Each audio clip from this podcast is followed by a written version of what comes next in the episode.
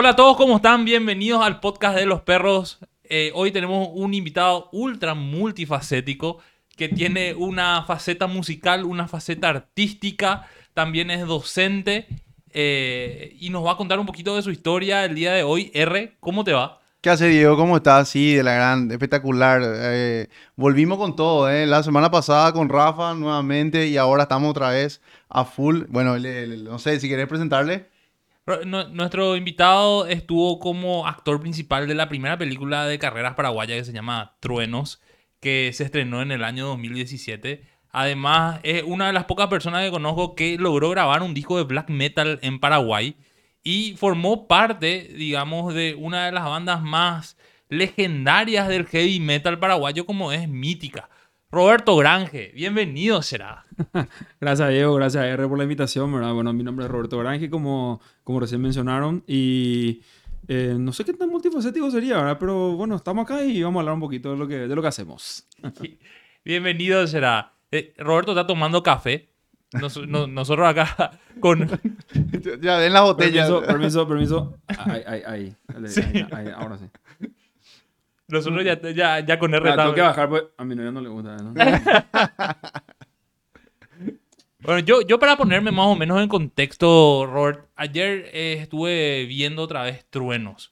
Uh. Truenos es una película que yo entiendo que se estrenó en televisión abierta, además del cine. eh, y, y tiene, digamos, el honor de ser la primera película de carreras paraguayas. Y a, a mí me gustó. O sea, me, me parece que... ¿Sabes, ¿Sabes qué es lo que me, me- me llevé yo de la película en- dentro de mi cabeza de cultura pop? me llevé una mezcla de tipo de la historia de Meteoro, de, ¿verdad? De, de Meteoro con Cars y un, poqui- un poquito de Rápido y Furioso, ¿verdad? Eh, con- contanos un poquito, Robert, ¿cómo, cómo fue el, el- para que vos llegues a esa película? Bueno, eh, sí, Trueno se estrenó en el 2017 en los cines. Eh, fuimos en... eh, perdón, eh, Trueno se estrenó en el 2017 en, los cines. Asimismo, eh, fue la primera película de carreras, hasta ahora creo que la única. Pero sí, tuvo muy buena aceptación, tuvo... em, no fue récord de taquilla, pero sí fue la, segunda película más vista en ese año. No recuerdo cuál fue la primera. ¿verdad? Fue la primera película, aparte de Siete Cajas, ¿verdad? Pues Siete Cajas es un tema aparte, ¿verdad? Un- marcó un antes y un después en el, en el cine nacional. Fue la primera película eh, después de Siete Cajas que recuperó su inversión y que logró eh, ganancias. ¿verdad? Ninguna de las películas que se estrenaron después de Siete Cajas, incluso antes de Siete Cajas, ¿verdad? Eh, lograron recuperar su inversión, ¿verdad? Y, y- y- y dar ganancias. Eso es algo que hizo porque que hacía, ¿verdad? Que, que muchas compañías eh, piensen dos veces antes de invertir en el audiovisual nacional, ¿verdad? En Paraguay, Droga y Bananas, creo que el documental, ¿verdad? Ellos sí recuperaron con creces porque era, era recopilación cinematográfica, recopilación documental, ¿verdad? Como que no tenía mucho no, gasto, no tenía ¿verdad? mucha inversión, ¿verdad? Entonces ellos, se recontra, recontra recuperaron todo al toque, ¿verdad? Pero a nivel de audiovisual, a nivel de película eh, hecha, Trueno fue la, la, la única parte de Siete Cajas hasta ese momento. Después ya vino Leal, ¿verdad? Vinieron otras, eh, otras películas, vino Los Buscadores, que sí le fue muy bien y justamente eh, estamos contentos que le haya hecho- ido bien también a esas películas porque eh, ayudaron a, a que crezca la escena audiovisual, ¿verdad? En la ficción nacional, ¿verdad? En cuanto a películas. Che, Robert, ¿cu- ¿cuánto cuesta hacer una película como, como Truenos? Mira, el caso de Truenos, si vamos a hablar eh, al calzón quitado, estamos hablando de una película que costó alrededor de los 100 mil dólares en aquella época, pero un gran pero ¿verdad? fue, eh, uno que nada, eh, primero que nada, hecho a pulmón, ¿verdad? en muy pocos inversionistas. Eh, después, mucha gente amiga que nos dio las manos, ¿verdad? que nos prestaron los autos. Para hacer, porque en cualquier película eso se alquila, para cualquier película eso se alquila y cuestan un dineral, ¿verdad? Mantener los autos, ponerlos a punto, tener, tener todo en orden. Pero eh, gracias a, la gente, a, a mucha gente amiga, eh, ahora, ¿verdad? Ahora mismo, por ejemplo, me- acuerdo de la gente de Subback Custom, per- perdón si es que, em, yo sé que, no sé si ustedes tienen algún tipo de contrato de exclusividad por publicidad o algo así, ¿verdad? Pero... no, ¿verdad? Pero le quiero agradecer muchísimo a, a Joel y Clarisa Figueredo, ¿verdad? Que ellos, ellos pusieron muchísimo de sí, ¿verdad? Y, y también sus, sus círculos, ¿verdad? No, nos prestaron autos, nos prestaron locaciones, Eh, entonces ahí nosotros ahorramos mucho dinero. También en el crew era, nosotros dijimos, esta es una película comando, así, a lo guerrilla hicimos. Era así, una persona para la luz, una persona para el micrófono, un camarógrafo que era el director otra vez aparte, así, y, así, era poquísima gente y después el, eh, el, eh, el elenco, ¿verdad? Entonces se, se ahorró, se ahorró mucho por ese lado. O sea, forzadamente se ahorró mucho en ese, en ese aspecto. Entonces pudimos hacer la película que al principio estuvo en, en- en riesgo de que no se logre hacer justamente por la cuestión de, de que no haya fondos. El proyecto se paró un año y pico, casi dos años se paró el proyecto, hasta que después se volvió a dar luz verde porque tuvimos un par de mecenas por ahí que decidieron apoyar la, la cultura. En serio, ¿y co- ¿y cómo, cómo es esa parte, verdad? O sea, ¿cómo es el, el armado de una película? Alguien te llama y te dice, mira, estamos haciendo un casting eh, para una película, eh, tipo la película sale con un piloto, con un presupuesto para hacer, no sé, 30% y después mostrarle a los inversionistas a ver si pueden terminar. ¿Cómo más o menos es ese proceso? Fue algo muy similar a lo que acabaste de, de describir. Primero que nada, era un casting abierto. Se hizo un casting abierto en el cual yo había leído el, el- el casting y dejé pasar. Imagínate, dejé pasar. Después, dejé pasar ¿verdad? el casting porque no, no me interesaba. Yo estaba fu- fuera de training, ¿verdad? Eh, no, hace muchísimo que no, que no estaba actuando. Y después el director de la película había escuchado Mítica. Yo estaba tocando en Mítica en aquel entonces, en la banda Mítica, en la banda de heavy metal. Y entonces, eh, ya que estoy acá, ¿verdad? Que estoy mencionando Mítica, le voy a mandar un saludo enorme a Julio, a Waldir y a César, ¿verdad? Que fueron los, los que entonces conformábamos Mítica y logramos hacer mucho. Y gracias muchachos por, por en serio, por todo lo que, por todo lo que pasamos juntos, ¿verdad?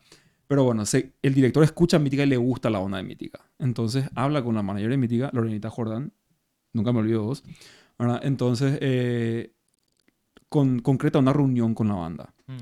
Él se va a un ensayo nuestro, escucha, después nos sentamos a hablar y ellos proponen ¿verdad? que hagamos la canción para la película.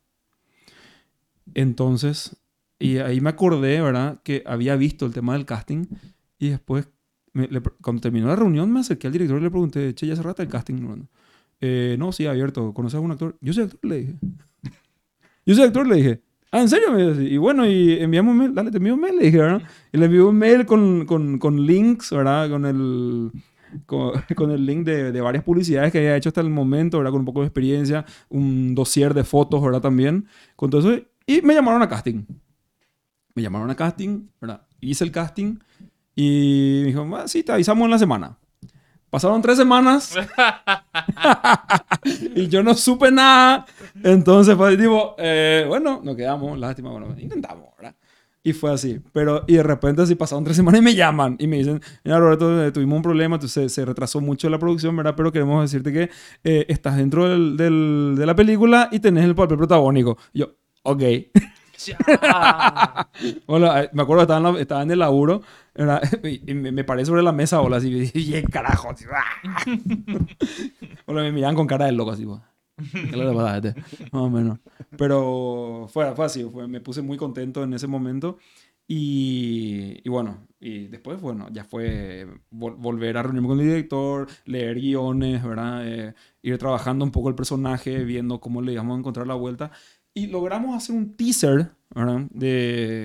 Hicimos el teaser y mm, de, que es muy, muy distinto al producto final, ¿verdad? Pero así como dijiste, hicimos un teaser para justamente buscar fondos. Para, para completar lo, lo que faltaba. Y había después, y después hicimos, eh, hicimos la canción con Mítica y filmamos el videoclip de Truenos con Mítica. Después de terminar el, el- el teaser, ¿verdad? Hicimos el, hicimos la peli- eh, hicimos el videoclip para la, para la película y ahí se, se- se pusieron escenas también del teaser. Ese guion original, ¿verdad? Del cual, del con el cual empezamos es, un- es algo totalmente diferente al producto final que se vio en pantalla, ¿verdad? Para bien. Mm. En realidad, había muchas cosas, había mucha, había mucha, mucho ex- exceso de material innecesario, ¿verdad? Eh, la historia se recortó, se hizo una, historia más precisa, más directa, ¿verdad? Que requería menos tiempo para, para narrar y salió bien. Por suerte salió muy bien. Vo- vo- Vos sabés que eh, eso que decís, justamente una de las cosas que a mí me gustó mucho de Truenos, y, decía fuera de cámaras, es que tiene todos los elementos de una buena película. Tiene el planteamiento del problema, tiene la presentación de los personajes, eh, y la, la resolución y el final. O sea, es que co- como sigue bien, es bien, eh, digamos, fácil de seguir. Y el, en el tiempo que se da es súper digerible. Entonces a mí me parece, qué buena, qué bueno está, dije, ¿verdad? Qué, qué, qué bueno está. Y, y combinado un poco todos esos elementos, porque evidentemente yo estoy seguro que el director vio Meteoro, que vio Cars, que vio Rápido y Furioso, porque to- toma todos esos elementos nostálgicos, ¿verdad? Y el tema de los pisteros y, y meterle un poco a, a- a todo ese ecosistema, porque ¿viste? ahí eh, hay como una escena del metal en Paraguay, hay una escena del cine, hay una escena del automovilismo. Y, y yo le vi a un tipo, a un, a un muchacho, que salió en una parte que tiene un local que se llama JDM Shop. Sí. Y, y- y bueno, y el, el- personaje, yo le sigo ahora en redes, y tiene tres locales gigantes. Gigantes, y así mueve todas las redes sociales. Y en ese momento le vi ahí y tenía un local que era, no sé, como el estudio, como, como este estudio de grande era. Eh, ac- acotemos que el estudio tiene 3x2. Sí, Pero Más o eh, sí, así mismo. Eh, voy a decir que el, el director vio ese tipo de cosas, te comento. El director se llama Mario Goya y hasta el, hasta el día de hoy estoy súper agradecido con él. Le tengo un aprecio enorme, ¿verdad? Por la oportunidad que me dio. Y em, tiene do- en aquel entonces tenía dos hijos y uno de sus hijos se llama Ayrton. y su hijo menor se llama Valentino. O sea que el tipo no, no le gustan las ruedas, ¿eh? No. Auto y moto, el tipo así re contra, ¿verdad? Eh, te comento, él, él- vendió su auto eh, para, para, para poder financiar la película. Tenía un, un auto preparado, muy lindo auto, ¿verdad? Él vendió su auto para poder eh, conseguir más fondos para la película. Eh, hizo muchos sacrificios, ¿verdad? También él. Y fue que empujó el proyecto desde, desde el vamos, ¿verdad? El tipo no, no respiró un día. Cuando terminó la película, el tipo había bajado como 12 kilos, pero él filmaba, editaba, él multitasking, el tipo, ¿verdad? no dormía. Y, y, y dentro de todo así, nunca perdía la calma en el set. sí. Sí, sí tenía todo así, estaba súper tranquilo, estaba siempre así enfocado y así, ¿cómo puta hace? yo, ese- yo ya le mandaba la puta a todo el mundo más o menos y era él. ¿verdad? Porque cada, eh, problemas técnicos, problemas del clima que te funde un día, un día- una jornada de filmación, ¿verdad? Y, y el tipo así súper sereno, ¿verdad? Manejaba así los tiempos súper bien. ¿verdad? Y sí, em, como, como eh, veníamos diciendo, eh, sí, vio, eh, tenemos referencia a todo eso. Es una película fácil de seguir, es una película, ¿verdad? Directa, que sí, es, es bastante lineal, no, no tiene demasiados plot twists, ¿verdad? O, giros de, de historia, ¿verdad? Que son los que a veces, giros de argumento, que son los que a veces nos, no, cierto, atrapan mucho más la atención, ¿verdad? Pero también eh, necesitas mucho más recursos para poder Ujú. extender la película. ¿verdad? Cada, cada segundo de película cuesta un dineral, por decirlo Claro. así. Entonces, por ese lado. Eh, es una película muy, eh, también es muy veíble porque tiene, como decís, el planteamiento del problema y todo, pero aparte eh, es una historia de amistad, es una historia familiar, Mm. ¿verdad? Entonces es para toda la familia y, y es muy buena. Eh. En realidad eh, es, es bastante buena la película. Sí, a, a, a mí me gustó. Eh, es renovio. Yo no, yo no. no. Eh, eh, Permiso. yo- eh, No, no, no, Me traen no, este por pod- favor. No, por favor. Pero, pero es el- el- la onda es que es un equipo de, de- de pisteros que hacen esas carreras de, de- picadas. Sí, yo vi el, yo vi el trailer y vi las tomas del trailer y son espectaculares. La verdad que las tomas, eso te iba a decir, las tomas del, desde el auto mismo, mirando hacia atrás. Esas son cosas que normalmente, bueno, alguien que vio esas películas, por eso dice Diego la referencia con Rápido y Furioso y todo ese tipo de cosas.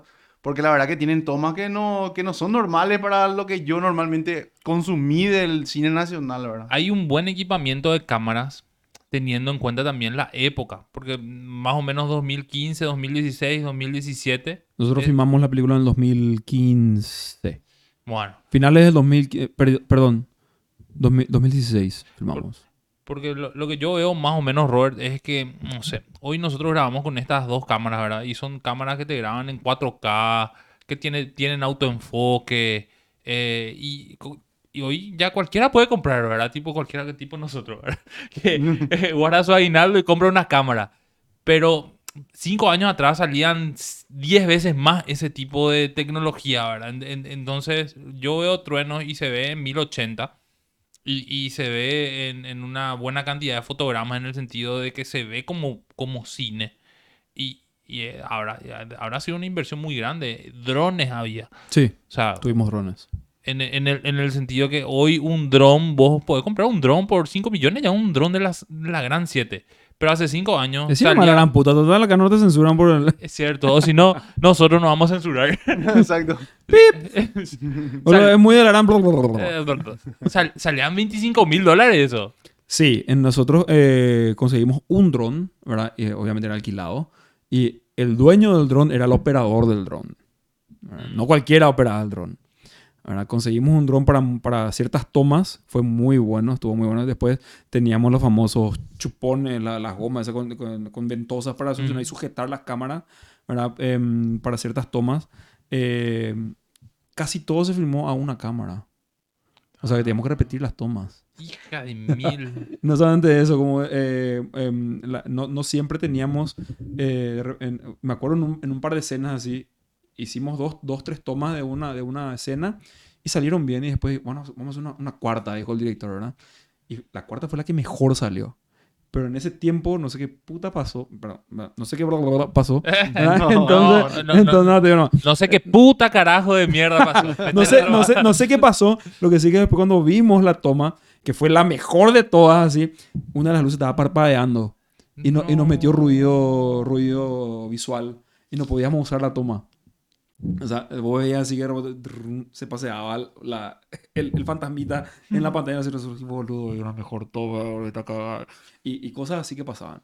¿Verdad? Eh, entonces sí, eran... Ahora, nos- cuando estamos filmando, nosotros yo veo de repente una cámara de este tamaño. En, en el proyecto que estoy trabajando ahora, ¿verdad? Estamos trabajando de repente a tres cámaras. A tres cámaras. Entonces de repente Sí. nosotros vamos a hacer tres tomas a una escena y ya está. Ya. Porque ya tenemos todos los focos y los, los ángulos que necesitamos. En aquel entonces era hacerlo un lado. Terminábamos, después era del lado del- de tu interlocutor, por decirlo así. Después el plano general. tres puta. tomas va a hacer una escena, ¿verdad? Así. Y después sí tenemos que hacer por lo menos tres tiradas para tener después los las mejores tomas. Claro. Ahora, entonces no- nos tomó bastante tiempo. Nosotros fuimos truenos, como todos nosotros, aparte, o sea, de- en el elenco de truenos eh, casi nadie se dedica netamente al cine o a la actuación. Todos tenemos un trabajo aparte, ¿verdad? Eh, yo, soy, yo soy teacher de inglés también, soy profesor de educación física, ¿verdad? Entonces, yo, nosotros trabajamos los fines de semana. Yo trabajaba los fines de semana, ¿verdad? Pe- pedía, pedí vacaciones, así, para que todos los sábados me den, me den, me den libre en, por, un, por un periodo de cuatro meses, prá- prácticamente tres meses, a que acumulé vacaciones de mi laburo y después fui pidiendo los días que necesitaba. Entonces, filmamos los fines de semana. Yo, por ser protagonista, tenía de repente más tomas. Entonces, yo de repente me, eh, tenía que filmar uno o dos días entre semana. Nosotros cerramos Eusebio Ayala. Vi. Cerramos Eusebio Ayala. ¿Cómo carajo se para cerrar Eusebio Ayala? Nosotros pedimos permiso, logramos, nos dieron el permiso para cerrar Eusebio Ayala para hacer la toma de la prueba del auto, ¿verdad? Que estuvo buenísimo. Entonces, em, como decir, ahora se consigue las cámaras. Es súper fácil de conseguir. Con tu iPhone puedes hacer películas. Cierto. Sí. Yo, yo, eh, justamente estuve viendo porque quiero hacer un videoclip en breve y estaba viendo vi- eh, videos de bandas eh, que son filmadas con iPhone. Sí. De, de hecho, hay en YouTube muchos, muchos videos, muchos materiales que dicen, no sé, eh, Black Magic de 7.500 dólares versus iPhone 13 Pro Max. Y, y vos no notás una diferencia así, hija de mil, ¿verdad? O sea que... la Claro. No, a hacer una, no, a hacer una película con presupuesto de Hollywood con tu iPhone, ¿verdad? Pero yo, por ej- incluso creo que, eh, creo que Apple eh, había auspiciado un tipo un concurso, ¿verdad? Para directores y cineastas para que utilicen las cámaras y hagan sus cortos, ¿verdad? Y lo que lo- lo- lo- el producto final que se veía era tremendo. Un- un- con un teléfono hacían eso. Increíble era. No se podía creer. Bueno, te digo, las cámaras eran unos aparatos de este tamaño, ¿verdad? De este tamaño y después ahora te- vos te vas con tu iPhone así. Hola. Sí. y filmás, así. Che, ¿cuál, cuál- fue la, la experiencia post-estreno? O sea, mucho laburo, mucha garra. Y después se estrenó. Y, y- y cuál fue la experiencia después? Primero que nada fue el la noche del estreno. La noche del estreno de nosotros hicimos, hicimos un par de activaciones, ¿verdad? Grandes en la costanera donde se, se le invitó a muchísima gente. Pusimos eh, eh, stands, ¿verdad? Eh, tipo, parecía la expo más o menos, ¿verdad? Y, todo el público pistero, ¿verdad? Eh, que, suele... eh, que, suele asistir al rally, a las picadas, a todo tipo de cosas, se llenó de autos ese lugar, yo no voy a creer. Era una locura. Y después, el día del estreno, llegó una caravana ¿verdad? Así, eh, de todos los autos así preparados. ¿Verdad? Pues eso- esos autos están súper preparados. Me acuerdo en, en una, en una toma mane- eh, tuve que manejar el auto así. Al, al soltar el embrague, el auto se me, me saltó. ¿verdad? Así, corrían, usaban etanol, no sé qué. súper volátil era yo así. Ok, eh, manejar. ¿verdad? Pues yo no quiero tocar tu auto. Después rompo la caja y no tengo 100 mil dólares para pagar. No hacemos mal la película. No hacemos mal la película, ¿verdad? No voy a cobrar 100 mil dólares por la película. Y era más o menos. Debajo del capó de esos autos uno encontraba de repente 200 mil, 300 mil, 400 mil dólares sí, en, en equipo. Así. Boludo, lo que era el Evo, ese que como giraba la- en, la, en, la, en las calles normales, boludo, porque las tomas eran en las calles, en algunas eran calles normales, ¿verdad? Evidentemente. Te digo, cerramos Ciudad. Esa toma fue hecha en Ciudad Ayala. Boludo, la que gira así. La era- que gira, se va así, entra en, en donde está el, eh, cerca, de, cerca de la municipalidad de Fernando. ¿Verdad? Eh, es justamente, y el, el- el- no soy yo el que maneja, aclaro, ¿verdad? ¿verdad? Eh, era, el, era el, piloto, ¿verdad? el dueño del auto que, que suele correr, y el, tipo le metió una coleada así tremenda, ¿verdad? Yo- yo- jamás había visto eso eh, enfrente, ¿verdad? Era un- una locura lo que hizo. Buenísimo todo. Y eh, post estreno, muchísima recepción. Nosotros no- eh, no- nos íbamos a las funciones y función tras función veíamos cómo la gente salía y no podíamos creer así, el impacto que tenía. Yo estaba todo cagado. Porque yo cuando, cuando había visto el proyecto, el, proyecto, el producto final, tipo dije, ok, está buena, pero vamos, vamos a ver qué tal, qué tal es la recepción del público. ¿no? Y fue, fue mucho más lo que esperaba. Yo no, no, no esperaba que, no esperé que eh, ese, ese éxito que tuvo la película. Se, salía así, la gente que se iba a ver tres veces la película. Y nos fuimos a todos los cines, a todos los cines de Asunción, nos recorríamos función tras función, la gente que salía era una cantidad tremenda. Y bueno, eh, después, eh, nosotros en Asunción fuimos, hicimos una gira, nos fuimos a Coronel Oviedo, nos fuimos a Ciudad del Este, nos fuimos a Encarnación, ¿verdad? todos los lugares donde hay cine, ¿verdad? o en aquel entonces había cine, Ujú. y, y la recepción que tuvimos fue, fue tremenda. O sea, fuimos muy bienvenidos en todos lados y en serio se, se sentía, se sintió mucho el, el calor de la gente. ¿verdad? No sé si. Bueno, no se yo que- peleen. no se peleen. ¿verdad?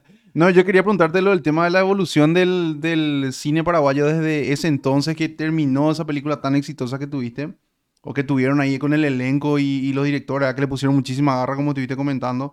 En- no creo que haya sido fácil como, como estuviste diciéndolo realmente.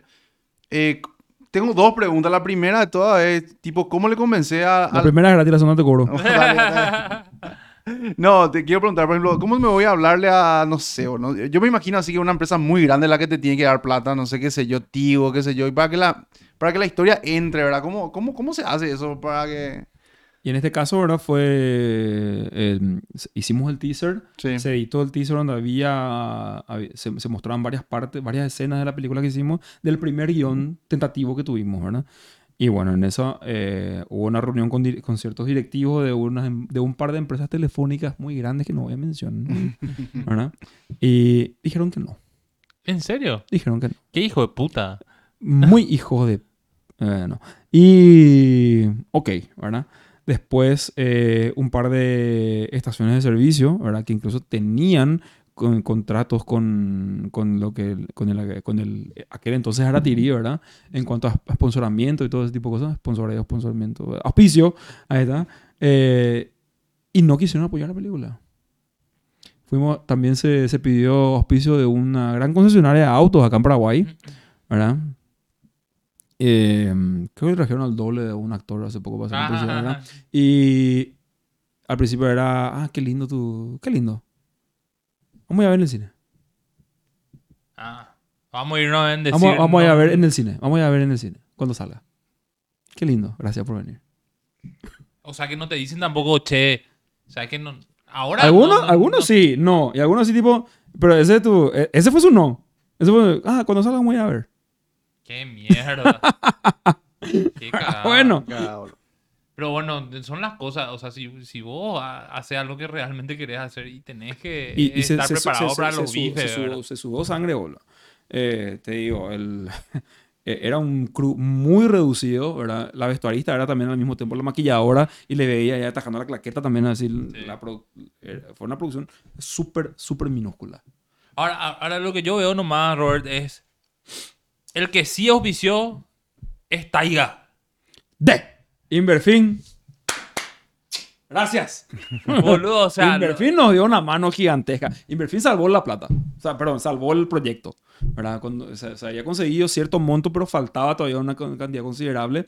Y de repente, eh, eh, incluso, se, y, se paró el proyecto un tiempo, como te comenté. Nosotros, mira, nosotros hicimos el proyecto, el, nosotros filmamos el videoclip eh, y el teaser a, fin- a finales del 2000, en el 2014. 2014. Imagínate, se filmó la película en el 2016. Un año y medio, casi dos años parado el proyecto. ¿Verdad? Y, Después ya, a- al personaje de Maxi ya le salían ya canas. es esa onda, ¿verdad? Y, me- y la gente me pregunta, ¿cuándo salió Trueno 2? Y no sé, boludo. Yo creo que vamos a hacer carrera en- andadores y con silla de ruedas. Maxi, eh, Maxi de repente se va a pelear con el malo con un bastón. Sí, tipo por- Daredevil. así. Porque, porque cuando termina la película, no quiero spoilear. No, eh. Vean, Mm, pero vean. es, es como que dan más apertura para una, continu- con una continuación. Sí, el tema es que para esa continuación ahí hace falta muchísimo más plata. Entonces, estamos acá. Vamos, vamos a ver cómo quedó eso, ¿verdad? Eh, M- Mario Goya es el director. Mario Goya es el director, ¿verdad? Pero él ahora mismo no, eh, no, no, no está involucrado en el proyecto, Ah. ¿verdad? El proyecto está en manos de otra gente ahora. Ah, pero, pero hay un proyecto de Truenos 2. Siempre estuvo el proyecto para Truenos 2. Ujú. Porque la película, la película original, el guion original, llegaba hasta lo que es Truenos 2. Mm, Y la cortamos. claro. ¿verdad? Se cortó bastante bien, por suerte, ¿verdad? Se editó bastante, se logró tener un, un producto concreto, ¿verdad? Eh, sólido, por decirlo así. Pero la idea de Truenos 2 está. Pero cuando vos decís acortamos, vos decís acortamos a nivel de guion o la a a- filmación. A, nivel de guion. No, no, no, a nivel de guion. Ah. A nivel de guion. No, no, no llegamos a filmar partes de, de, de- de Truenos 2, de lo que iba, tendría que ser Truenos 2, ¿verdad? Pero se tuvo que recortar. Se- se- ese guion pasó por muchas reediciones. Se reescribió varias veces hasta tener el producto final. ¿verdad? Entonces, eh, el, el- el producto final tenía, lle- llegaba hasta lo que es Truenos 2. ¿verdad? Entonces, bueno, la idea era hacer Truenos 2 y después re- rematar con un Truenos... eh, la, la- la tercera la final, la tercera la vencida, ¿verdad? Pero no. Hasta ahora, por lo menos, no. Hasta Truenos 2 hay una posibilidad. Truenos 3 todavía está bastante, muy lejos. Che, y Truenos 2 no puede meter moto ya, ¿verdad? Es la idea. De hecho, que en Truenos 1 tenía que haber una- una- la parte con motos. Ah, Hasta que una concesionaria de motos también al principio dijo que sí, pero después reculó. Sí, porque En, yo, el, yo- en el teaser se, el ven, se ven las motos y en el videoclip de Mítica de yo- se ve la parte de las motos. Yo, yo no vi el teaser, pero sí vi en el videoclip de Mítica y decía, no, che, pero este no salió en la película, decía. la escena de las Ah, motos. La escena de las motos, el, el tema en la costanera, así. Eh, epa, dije, le vamos a preguntar a Roberto mañana. Se, se usó, se usó la parte de la costanera, pero otras tomas. Se hicieron tomas nuevas en la costanera. Y también en la parte de la Aratirí. Bueno, se hicieron todas tomas nuevas. De, no quedó ninguna del teaser, de hecho. Se hizo, todo, lo, todo lo que fue el teaser no quedó para la película. Y como eh, la idea era usar la- la- las motos. Te comento, en el, en el videoclip se ve un, un- par de autos así de motores grandes. Así... eh, tienen, tienen su nombre. em, muscle cars, ¿verdad? Muscle Mo- cars, sí. muscle cars, ¿verdad? Motores, motores nafteros así de V8 y compañía eh, que, que se, se utilizaron. El, el, se filmó esa escena para el videoclip. Una semana después el dueño mató su auto. no, No. te puedo creer. Le falló el freno, no sé qué puta pasó, Y, y, co- pero ya coleada y reventó el auto. Eh, ¿Sabes qué me imagino más eh, entre los dos? Una carrera en el nuevo puente en la costanera, boludo. Pegaría todito, boludo. Trrr, ahí, eh, y van. Vos, ya estás viendo algo tipo rápido y furioso, ¿verdad? No, Boludo, no, el no, puente, te yo no, mira, puente, me rehuso, me rehuso a ponerle ala al auto. boludo. No, Hay, ya- eh, marqué- hay un límite de, puente usado, boludo. de lo, de, lo, de lo lógico, ¿verdad? Eh, personalmente, ya, hay mucha gente así no cree cuando yo digo, pero yo, no- eh, yo no soy muy fan de los autos, Mm. ¿verdad? Y Rápido y Furioso no me gusta. Nunca me gustó. Vi dos de las películas, tres películas vi de Rápido y dije, no, ya es suficiente, no puedo más seguir viendo esto. Porque no, no, ya, ya perdía sentido. Eh, Y- todo y, lo que pasaba. y- y no le ves así un Truenos 3 contra el EPP. Eso, es lo, eso es lo que queremos evitar, ¿verdad? Justamente, porque Rápido y Furioso se fue todito hacia ese lado. Y nosotros, ¿y ¿qué lo vamos a hacer nosotros? Después, eh, Ma- Max iba a estar, qué sé yo, engrasando una ametralladora o la carga. No. Va- Digo, va- no. va- vamos a contratar una serie de conductores clandestinos de pistas para que en Pedro Juan Caballero le capturen a unos guerrilleros. O si, o si no meter contrabando ahí de, de- de Argentina. brrr. Esa onda. en Rápido y Furioso ni a Toreto, eso roban DVD, boludo. y ahora, boludo, tienen, se evitan guerra nuclear en Ucrania, eso. Bueno, que le sale submarino así de debajo. yo, Eh, yo sé que es rápido y furioso y uno puede ser rápido en el agua, en el aire, en todos lados, ¿verdad? Pero, menos en el barro, pero bueno. Eh, pero eh, eh, fue más o menos así. La primera, de hecho, la primera Rápido y Furioso es buena. Bastante buena. eh, Es una película, sí, súper, súper buena. A mí esa me, esa me gustó, ¿verdad? Pero después, la, la saga, después pa, se va a la vez. Se va a la mierda, cuando, no sé, tipo un terrorista ucraniano. Y se, Eh, se van a Río de Janeiro. Cuando apareció La Roca, mató la saga. La, la Roca es tipo sinónimo de esta, una película No, que yo sin le, argumento. boludo, yo le di así mucha, mucha. Espera, Jumanji me gustó. Jumanji me gustó. Yo le di muchísima, muchísima, muchísima luz, como se dice, ¿verdad? A, a Rápido y Furioso. Pero llegó un momento, boludo, donde, no, no sé, no tenía más nada que meter y el tipo tenía un hijo con la tipa que una vez me... Boludo, ahí, ahí mismo apagué la tele. Bro, cuando atropella y con el impulso del auto se va, salta y la agarra la tipa en el aire y se aire, sobre el otro auto así. Tiene que tener fe nomás. Pero bueno. ¿verdad? Eso, eso por el lado cinematográfico con truenos, ¿verdad? Ahora mismo, eh, eh, después de eso me tocó trabajar en, un- eh, en otra película que se está terminando ahora que se llama Conexión Fatal, una conexión fatal, ¿verdad? Con el director Domenico Natella. Entonces tenemos el 90% de la película hecha. ¿Qué pasó? Vino la pandemia.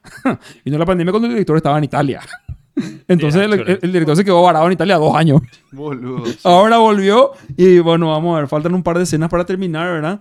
Pero vamos, vamos a ver cómo continúa eso. Entonces está todavía en veremos. ¿Y, y cuál es el prólogo de esa película? Esa es una película, en- es una película, ¿cómo se dice? Coral, se le dice, ¿verdad? Son, son varias historias, ¿verdad? Independientes que luego eh, se unen al final a través de un hilo conductor.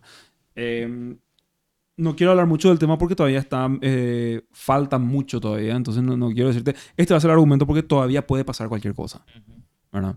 Pero sí habla mucho sobre, sobre por ejemplo, eh, la justicia trata, eh, trata de personas, eh, como es, eh, derechos humanos y compañía. Es, es un thriller psicológico, ¿verdad? Según, según la descripción actual de la película. Vamos a ver cómo termina eso, ¿verdad? Espero que, que en- que en breve podamos terminar y, y ver el resultado, el resultado final. Sí, la segunda pregunta le quiero hacer. El, el ah, tema- sí, por la segunda pregunta. La segunda pregunta. La Pero que- espera, espera, espera, espera, no te dije que te iba al precio. no, mentira. No, no, no. perdón, ¿Cómo? Del 2015 hasta ahora, lo que vos viste y lo que vos sentiste, lo que vos percibiste también de ahí del, del mundo cinematográfico paraguayo, ¿cuál es la evolución que vos crees que, que existe? ¿Y hacia dónde vamos, boludo? ¿Hacia dónde, hacia dónde vamos a ir en los próximos años, boludo? ¿Qué, qué, qué pensás, verdad, de eso? Bueno, eh, a nivel de actuación hay muchísimo talento en Paraguay. Hay muchísimo talento en Paraguay. A nivel de dirección también. Hay buenas ideas. Hay muy buenas ideas. Paraguay tiene muchísimo que contar. Las cosas que pasan en Paraguay, Hollywood no se imagina las cosas que pasan en Paraguay. En serio.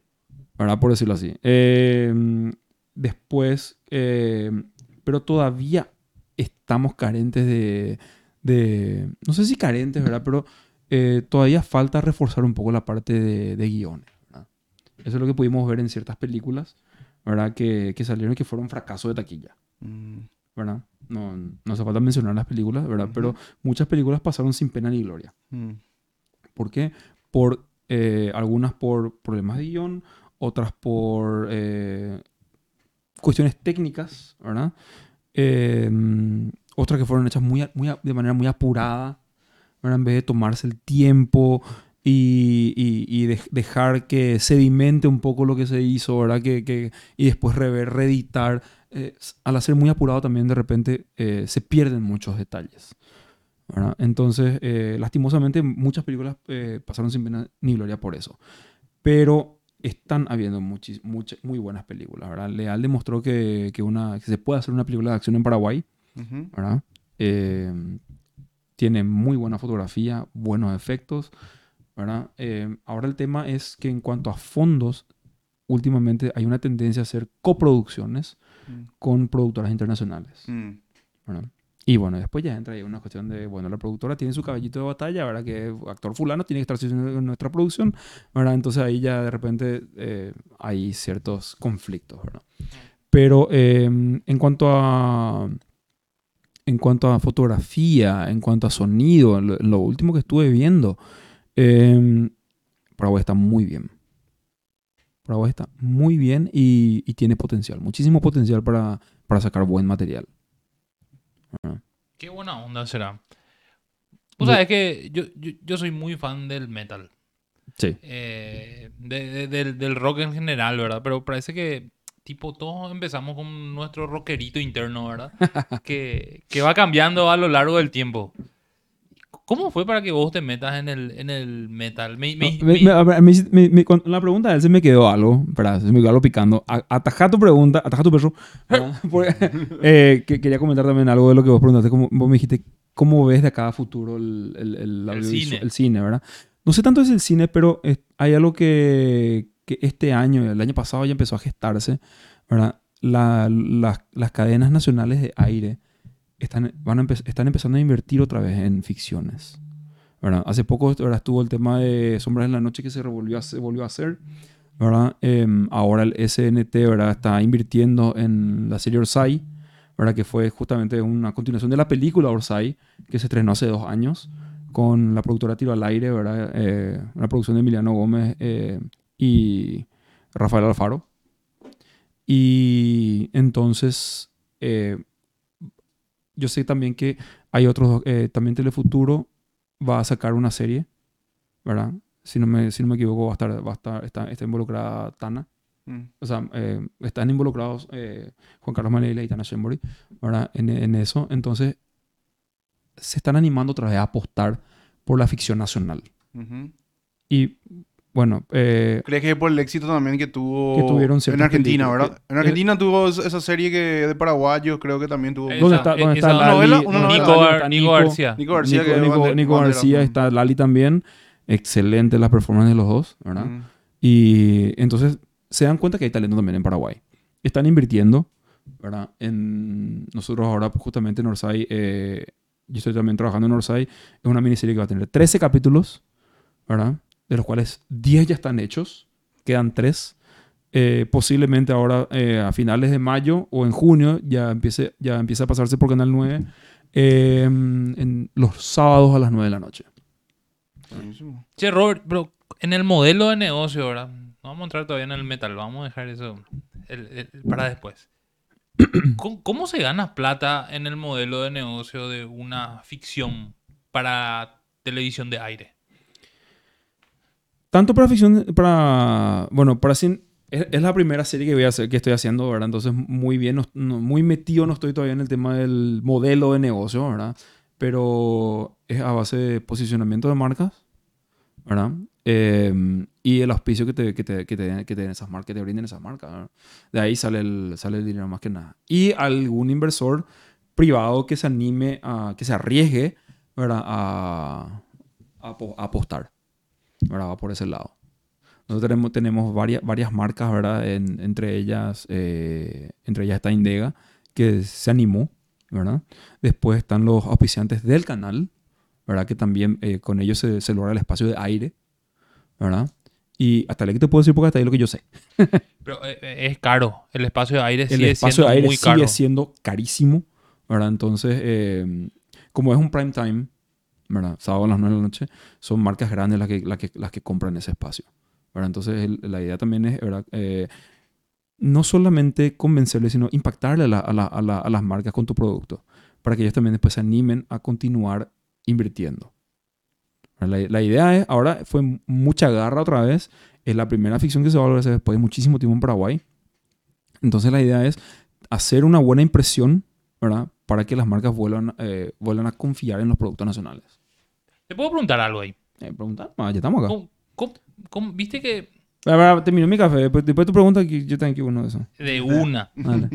Viste que en la ficción, la ficción argentina parece que es- tiene mucho más recorrido. De hecho, tiene mucho más recorrido que la nuestra, ¿verdad? Sí. Pero, ¿cómo se logra captar, digamos, la naturalidad de Paraguay en la ficción y, que la actuación a lo mejor no sea tan cliché, ¿verdad? Tan neutra y que sea bien, bien paraguayo, pero entendible. Porque yo me imagino nomás, a lo mejor di una macana, ¿verdad? Ha- Hay, hay veces que en, las ficciones anteriores que se lanzaron en Paraguay, eh, costaba mucho conectar o separar, digamos, del teatro. ¿Ves el, el- teatro convencional que consumimos, no sé, en el colegio, con, con obras, no sé qué, eh, son de, no sé, autores famosos, que yo le digo tipo actuación del Chavo del Ocho. ¿Viste, viste cuando dice, eh, ¿qué quiere usted, señor? ¿Verdad? Así. Claro, mucha declamación de por medio. Mucha declamación. mucha prosa. Exacto, exacto. Y cómo, cómo se captura, digamos, esa naturalidad nuestra para que se consuma y que no sea así, esto parece muy sobreactuado. Bueno, primero que nada, eh, buscar la, idiosincrasia del, del- del paraguayo, ¿verdad? Por un lado. Después, eh, hablar el idioma de la calle. Mm. Tienes que hablar el idioma en la calle. O sea, cuando digo a la calle, no precisamente a la calle en sí, sino que de los distintos ambientes, ¿verdad? De, de- el, el- el castellano que hablamos del día a día. Entonces, es- eso hay que buscar.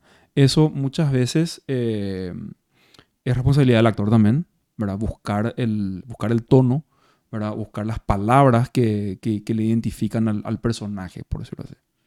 Entonces, hay personajes que van a hablar en Yopará, porque obviamente hay, hay la gente habla Yopará acá. Entonces, muchas escenas, eh, mu- eh, muchos, muchos personajes tienen que recurrir a eso. O sea, tienen que estar, ¿verdad? Tiene, que, tiene que haber el Yopará. En, en, una, en una serie paraguaya tiene que haber Yopará para que sea paraguaya. ¿verdad? Después, las situaciones cotidianas. ¿no? Eh, ir al centro, por ejemplo, ver cómo se mueve, cómo se... Lo, lo que vos ves en, en tu día a día en el centro, la gente que está en la calle, los vendedores, ¿verdad? Interactuar un poco ahí para ir a observar, para ver cómo ellos se comunican, ¿verdad? Y que no, como, justamente como vos decís, que no sea un... Que no sea todo en castellano, que no sea todo perfecto. Tu dicción no puede ser tan perfecta tampoco. Sí, no no, no O sea- puede ser tipo Cervantes así en una. No. serie Por supuesto, yo no puedo estar la- hablando de esta manera en una serie paraguaya. Pero por supuesto que no. Jamás. Oye, amigo, ¿por qué haces esto? Sí. No, ¿verdad? No, no vas a hablar de esa manera. Eh, tiene que ser entendible, pero de repente tienen que haber R arrastradas, S mudas, eh, palabras conectadas, yo para otra vez, ¿verdad? Tiene que haber ese, ese idioma cotidiano nuestro, Mm. ¿verdad? Que es muy propio. Entonces, justamente, ac- acá se consume muchísima serie argentina, ¿verdad? prácticamente todo lo que consume argentino o de Centroamérica. Entonces, nosotros estamos muy acostumbrados al, al castellano neutro también. México. Eh, México, ¿verdad? Y últimamente, bueno, esas, esas novelas turcas, ¿verdad? Que eh, es medio complicado, de repente están desfasados el audio del- de la imagen, es tipo, "Mm, ¿qué? Pero eh, cuesta. Y, y no sé si estoy pecando un poquito acá, ¿verdad? Pero estamos también, o sea, lo- los, los actores que, que- que- que empezaron con el teatro, a veces, ¿verdad? O sea, les cuesta trabajo desprenderse de la actuación teatral. Porque es diferente, ¿verdad? Es diferente. Tiene que ser mucho más exagerado. La adicción, ahí, ahí sí la adicción tiene que ser perfecta porque vos vas a escuchar una vez. ¿verdad? Y tiene que llegar el mensaje de una vez. Entonces, bueno, de repente en una obra de teatro nunca vas a escuchar esto, que la gente habla así. Pero sin embargo, en el cine sí. En la serie sí vas a estar escuchando esto. Que se hable de esta manera. ¿verdad? Pero en el teatro, en el teatro tiene que estar proyectando la voz fuertísimo. Y, y a veces cuesta, a, a mí personalmente me cuesta, eh, me cuesta controlar, ¿verdad? Cuando estoy hablando rápido, controlar mi tono de voz. Ah, cuando levanto la voz, verdad, me, me cuesta controlar un poco. eh, porque, bueno, eh, hi- hice poco teatro, en verdad. No, no hice tanto teatro. Entonces no tengo ese control tan como otros actores que... Le, le escucho a ciertos actores y parece que... es- como yo te estoy hablando a vos, así en este tono, pero a un volumen altísimo, tiene un control tremendo sobre así. Un- eh, es, todo, es todo un arte, obviamente. No, hay que, para mí, particularmente así, hablando así como un, un tipo que mira nomás, no hay que perder la idiosincrasia de lo que, de lo que nosotros somos, ¿verdad? Como, como paraguayos, al momento de, representar o hacer una película. Me parece que, que en todas las culturas siempre hubo esa idiosincrasia y siempre tuvo un poco de, de, ¿cómo te voy a decir? Y, pues, no creo que no se entienda, por ejemplo, esa idiosincrasia, ¿verdad? Eh, nuestra, digamos, o la forma en la cual nosotros nos expresamos o, o- hacemos notar algo, por ejemplo. Yo me imagino nomás, por ejemplo, eh, no sé, eh, eh, un cine, por ejemplo, italiano, que mm, una, le escuchaba hablar a uno de, de Nápoles que habla todo de una manera.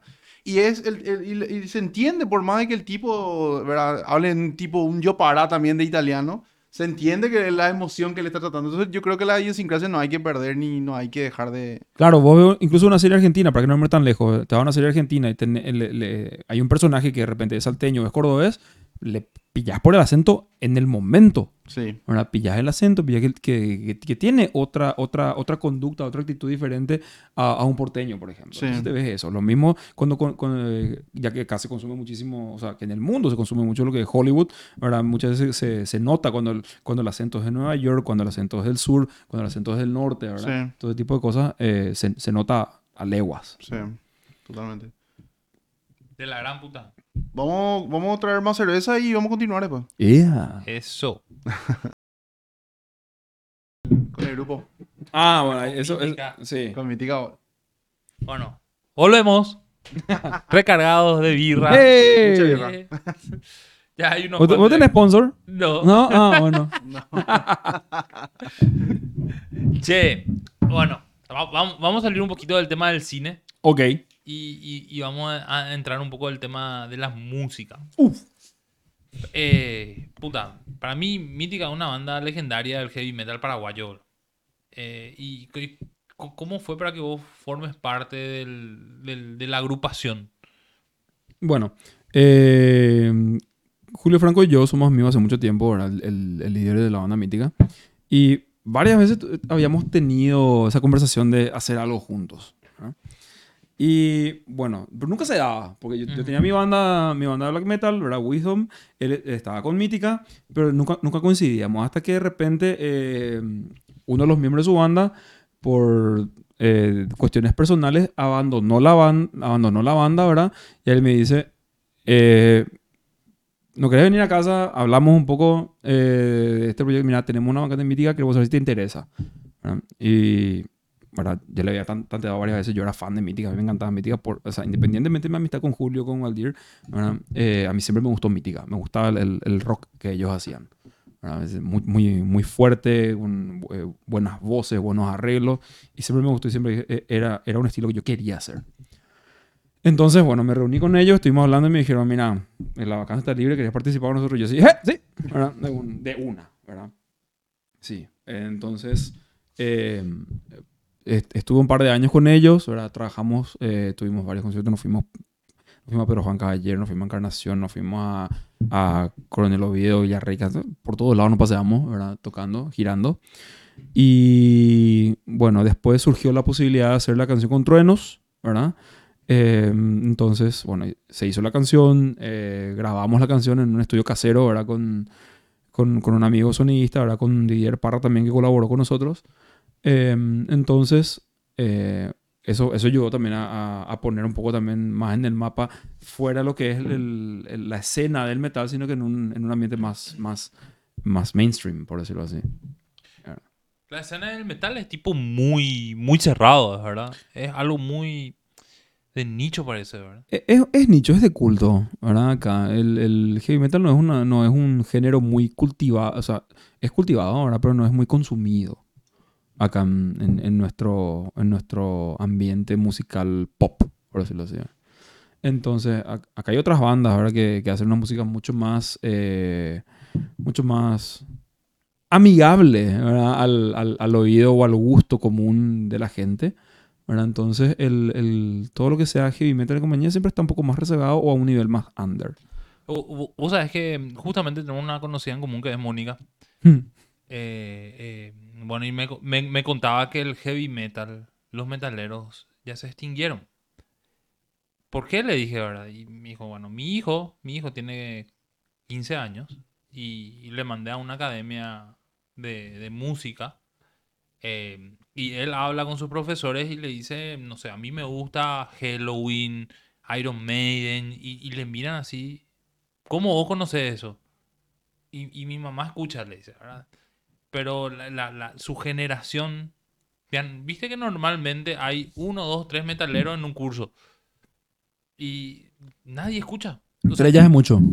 y a- ahora dice que ya no hay. Y el, el- el- el- el pibe está así súper desconsolado porque a él le gusta el metal, pero nadie, nadie más escucha. O sea, es que tipo es, es- está en vías de extinción. No de extinción, pero ya, ya pasó ese tren. Hay que, hay que ser sincero, ¿verdad? Hay, eh, duele, hay que decirlo, pero duele, eh, eh, duele decirlo, pero hay que decirlo, dice un gran economista. Entonces, pasó, pasó ese momento. El, el heavy metal ya no va a ser lo que fue hace 20 años. ¿verdad? Eh, Incluso hace 20 años era un género que estaba ya decadente, ¿verdad? Eh, por la excepción de ciertas bandas, muy pocas, cada vez menos bandas. Todas las bandas de, de- de- metal o de heavy metal que, que siguen moviendo masas son bandas que se, que se gestaron en los 80. O sea, que- Máximo. Que, ya están cerca de la jubilación, Ya ¿verdad? están por jubilarse. Y bandas actuales no mueven la cantidad de gente que movían, an- que, que, que mueve ahora mismo el pop y lo que sea. El pop, es un- eh, el, el pop siempre va a estar. Eh, eso no, no, hay, no hay duda, ¿verdad? Porque el, el- el pop evoluciona de una manera distinta, ¿verdad? Pero el, justamente suelo, suelo hablar mucho de esto con un amigo, ¿verdad? Eh, de que el, el- el metal o el heavy metal, ¿verdad? Le va- va- tiene el mismo, de- el mismo destino que tiene el jazz. El jazz hasta ahora se escucha, ¿verdad? El jazz nunca dejó de existir, pero es mucho más exquisito. Es, es para gente selecta, ¿verdad? Vos te- eh, no vas a llenar un estadio ahora con un concierto de jazz. Claro. Vas a, vas, a, vas a tocar en un teatro, vas a tocar en clubes, vas a tocar en bares, ¿verdad? Pero ya no vas a llenar un, un, un Defensores del Chaco con, con, con jazz. Pero pa- parece que, el- el- a ver, para mí el jazz siempre fue así. Claro, eh, sí. Nunca llenó estadios. Eh, pero pero, pero el- el- el heavy metal sí. O sea, o por lo menos lo que vos decís en los últimos 20 años venía en decadencia, pero es como que siempre tenía. Había, no sé, un grupo de culto del heavy metal. Porque venían, no sé, vino el grunge y estaban los metaleros. Vino, no sé, los emos, estaban los metaleros. Vino, vinieron los floggers, Y- estaban los metaleros. Hierba mala nunca muere. Sí. Y ahora sí, parece que parece que no hay. Hay poco. ¿Verdad? Eh, eh, fíjate, eh, del- del- de los grandes íconos del heavy metal, ¿quiénes siguen? Ozzy Osbourne está, está con un paso en, en la jubilación. Judas Priest está, está a punto de jubilarse también. Le quedan un- unos cuantos años más de vida. Después, Maiden, chao. una- Maiden es una de las pocas bandas que sigue, ¿verdad? Pero fíjate, los tipos ya tienen 60 y pico. Los Rolling Stones son eternos, ¿verdad? Pero es, es otro tipo de rock otra vez. Sí. Es un rock mucho más pop. Estamos hablando Ah. de siempre, estamos hablando siempre de los, de los, de las banderas del heavy metal. O Y- sea, son lo que Claro. mantienen el, la antorcha, digamos, ¿verdad? Claro, ¿verdad? y después son los orígenes. Y después estamos hablando de, de- eh, de- un- un- de dos bandas clase A, ¿verdad? Que, que, que una que resurgió ahora, que es Guns N' Roses, y la otra que es Metallica, que nunca dejó, nunca paró, ¿verdad? Pero fuera de esas bandas, o sea, la única manera que vos eh, puedas, llen- puedas llenar de manera, cómo decirlo, eh, de, de una manera masiva un evento de metal haciendo un festival y metiendo Mm. muchas bandas. ¿verdad? Una sola banda, a menos que sea un, eh, una banda clase A, no, no, no, no, no- llenas nada. Y a ver, el, el- festival que sigue vigente es Wacken. El, el Wacken Open Air, eh, el Hellfest, ¿verdad? Después hay otro que no me estoy- Download, había otro. Download, sí, también. Después el Rock and Rim, ¿verdad? Y después están los otros festivales de metal, ¿verdad? Como Rock in Rio, que ahora ya es una marca. ¿verdad? Y- Cierto. Y mañana toca Britney Spears, al día siguiente toca, toca Judas Priest, ¿verdad? Bueno, pero bueno, y, y- y meten artistas de reggaetón y de otros géneros que se consumen ahora porque pues tienen que vender entrada. ¿verdad? Pero metivales, festivales, metiva- metivales, ¿verdad? Está buena Festivales, esa, esa palabra. eh, me- metivales festeros, Sí, está buena. feta- fetaleros. Metaleros. Meti- metivales festaleros, ¿verdad? En vez de festivales metaleros. Eh, eh, son pocos. Son pocos y... Pero va a ir menguando, ¿verdad? No se va a extinguir, pero va a ir menguando. Va a ser cada vez más selecto. Va a ser cada vez más selecto, así nomás. Porque de hecho voy a... no escuchás en la radio bandas nuevas de metal. Escuchas las mismas bandas de siempre y escuchas las mismas canciones de siempre. Yo escucho cuatro veces al día por ahí en distintas est- estaciones Switch Mine. Sí, Pero el mismo tema de la misma banda todos los días. sí. Y, y convengamos que el metal también es muy cerrado, boludo.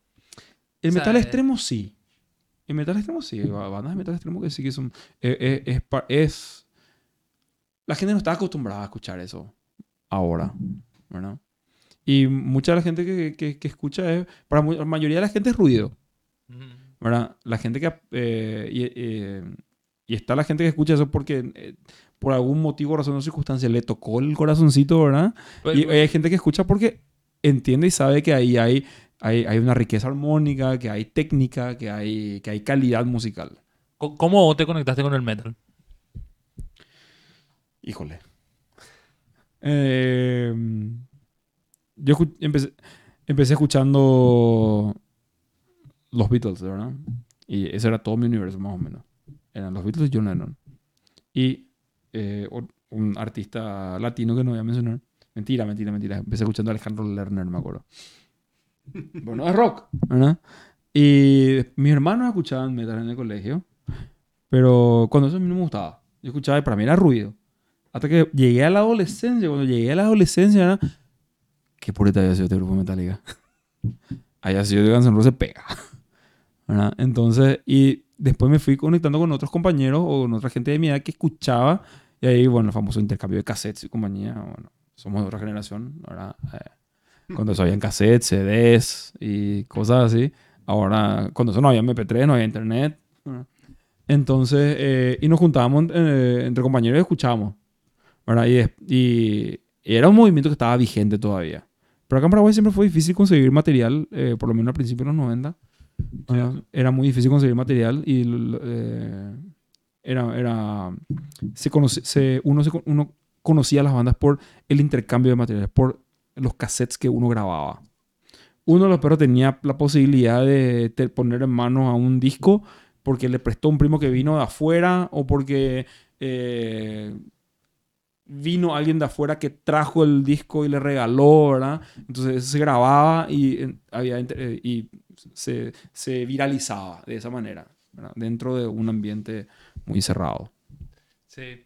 Ah, ah, no sé si vos llegaste a ver o vos reviste. Hay una película de Netflix que salió ahora, se llama Metal Lords. ¿Vos ya viste? Vi. Y hay una escena en Metal Lord donde el tipo hace tipo un flashback o algo, se va a un, no sé, a una disquera, ¿verdad? Un lugar donde se venden discos. Y ve que un pendejo le está mostrando a su amigo, le dice, esta banda es de la gran puta, porque tiene unos riffs de guitarra y después dice, yo te enseñé a vos el metal y ahora vos te querés hacer más del metal que yo.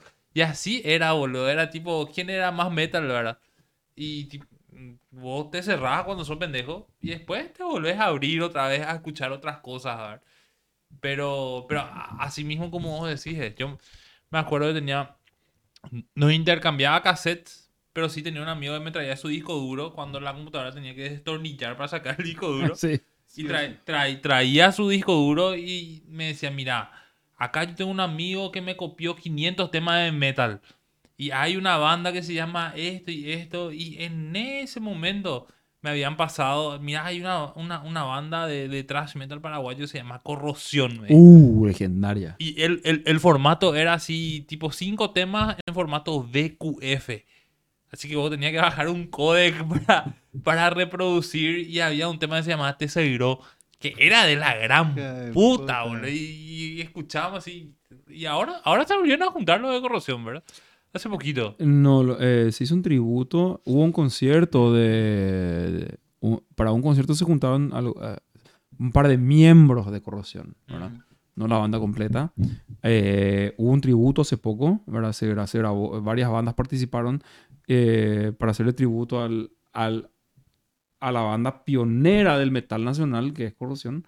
¿verdad? Y muchas bandas participaron grabando una canción de Corrosión cada una. Mm. ¿verdad? Eso es lo que se hizo ahora, es un compilado y creo que ahora mismo está circulando por ahí el, el material.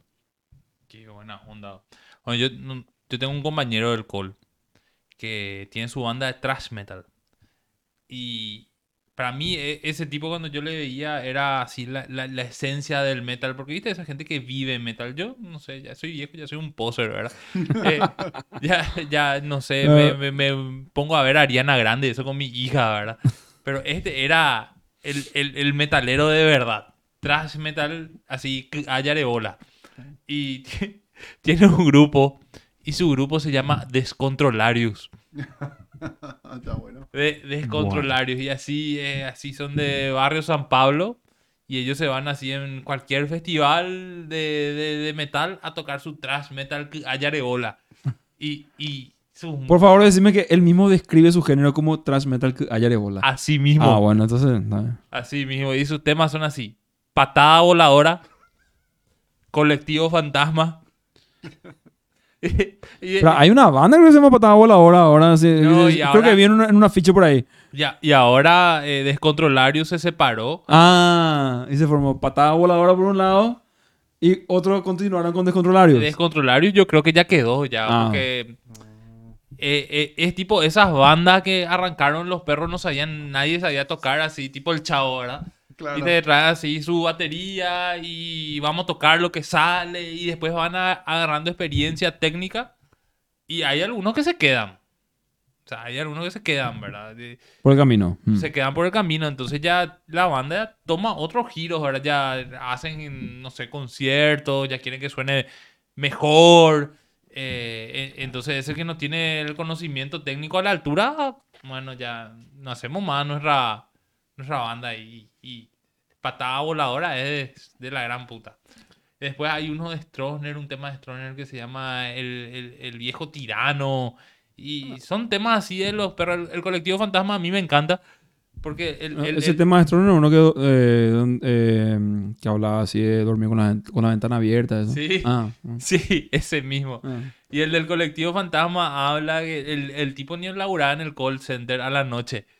Y, es- Ey, yo trabajé en el call center a la y- noche. y yo también. Ah, yo sé. Entonces por eso vi así el colectivo fantasma. Era un colectivo de la línea 36 o 38, era. Que venía a las 12 de la noche y despacito. Y vos te subías ahí, ahí, borracho, travesti, así. El colectivo fantasma, le metes. y es de la gran puta. es de la gran puta. es- es- esa es la, la esencia. Bueno, y para mí esa es tipo la, la última generación del, del thrash metal, porque después ya no hay. No, no, no creas. eh, va, va a ir habiendo otra vez. Porque, como te digo, a lo mejor el, el- el- el mercado o el público mengua, pero el- los estilos no van a morir. Van a seguir ahí.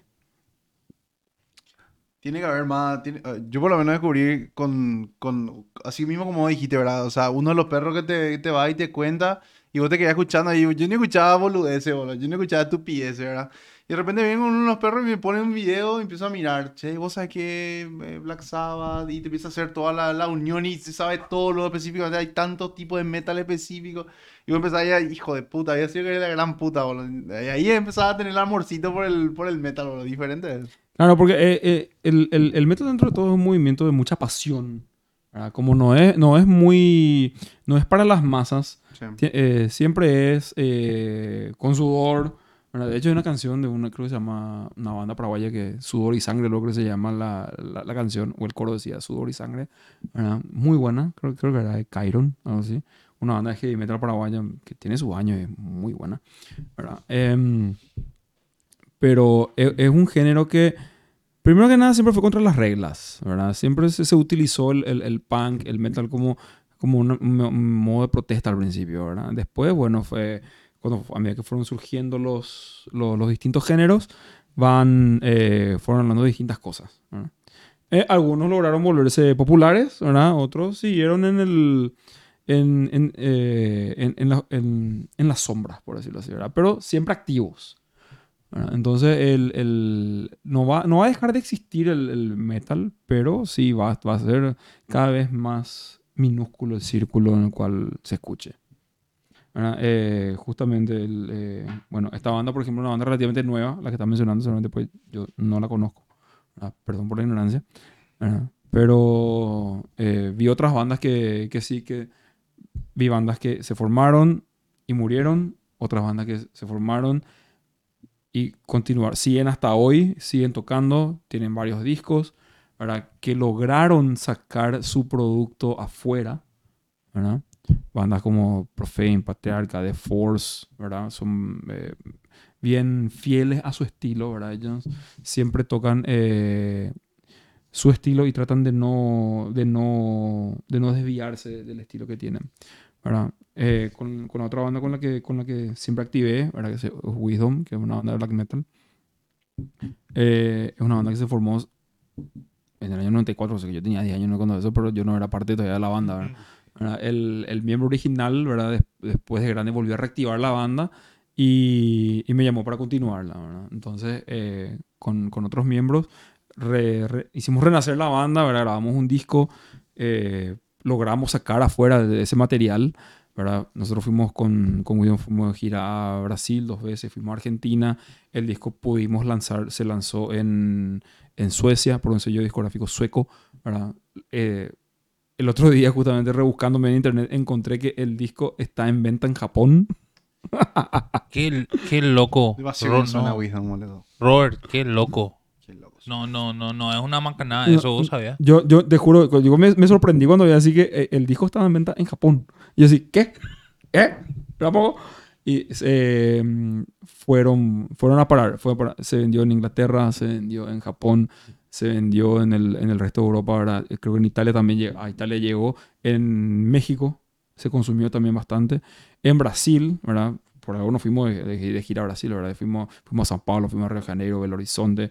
Eh, varias. Tocamos en el Septiembre Negro, que es el festival, uno de los festivales más grandes de, de- metal extremo en, en- en Brasil, ¿verdad? Con bandas de, de- dentro de lo que es el ambiente metalero ¿verdad? de primer nivel, como Gorgoroth, ¿verdad? Em, y, muchas otras, ¿verdad? Después fuimos a Argentina, tocamos con una banda que se llama Arturus, ¿verdad?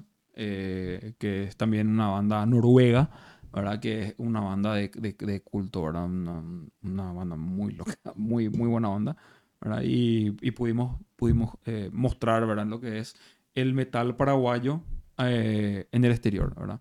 Otras bandas, hay otras bandas también muy fuertes, ¿verdad? Como es una banda legendaria paraguaya del metal extremo que es Sabaoth, ¿verdad? Ellos también tocaron en muchos lugares en Argentina, en, Bras- en Brasil, eh, fueron teloneros, ¿verdad? compartieron escenario con bandas enormes, ¿verdad? Está la banda Quasar también, que es de Ciudad del Quasar, Este, sí. muy bien, sí. Entonces ellos también lograron, pero ya gracias al internet y gracias a, a- a muchas otras cosas, y por sobre todo gracias al, al trabajo duro, ¿verdad? Que, que hacen las bandas, porque mucha gente cree que eh, tocar, to- hacer música es agarrar un instrumento y, y joder las bolas, y no.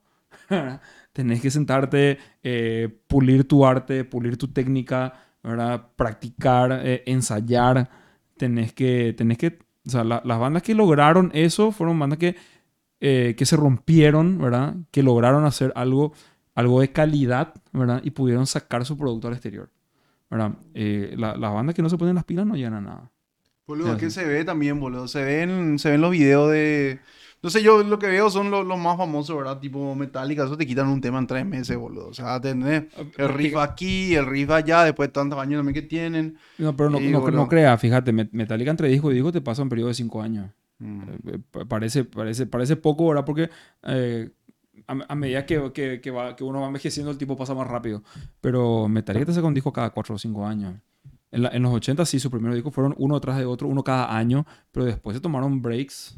Eh, creo que entre el, entre el disco negro y el y, y Load, creo que pasaron 6 años, algo por el estilo, más de 6 años.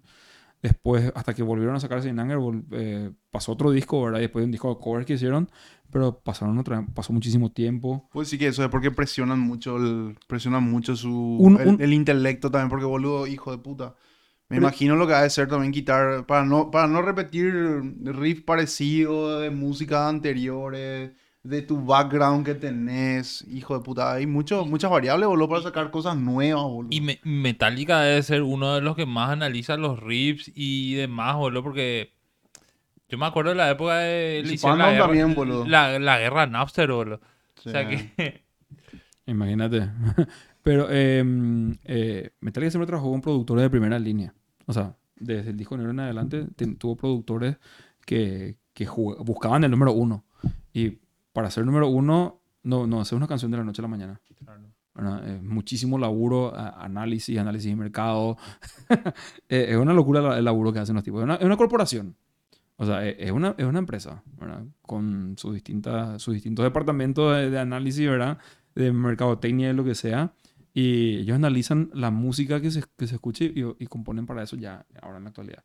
Una de las bandas que siempre se mantienen fieles pero, y logran hacer, eh, logran mantenerse haciendo algo eh, muy similar, sin mucha variación, y la siguen pegando a Iron Maiden, por ejemplo. el, el- el último disco de Maiden es muy bueno. Es fantástico. Es, es muy bueno. A mí me sorprendió porque es, Iron Maiden pues, es una banda que lo que más se le critica es que siempre hacen temas viejos.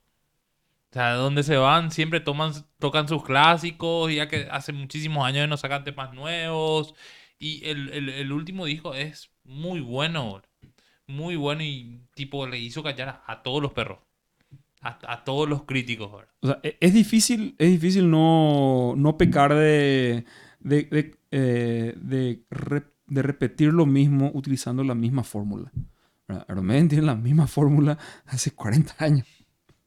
Es la misma fórmula, ¿verdad? Pero con distintas variaciones, distintas... Con- con- Contá un poco cuál es la fórmula, Robert. Para la gente que no conoce, Sí. ¿cuál, ¿cuál es la fórmula?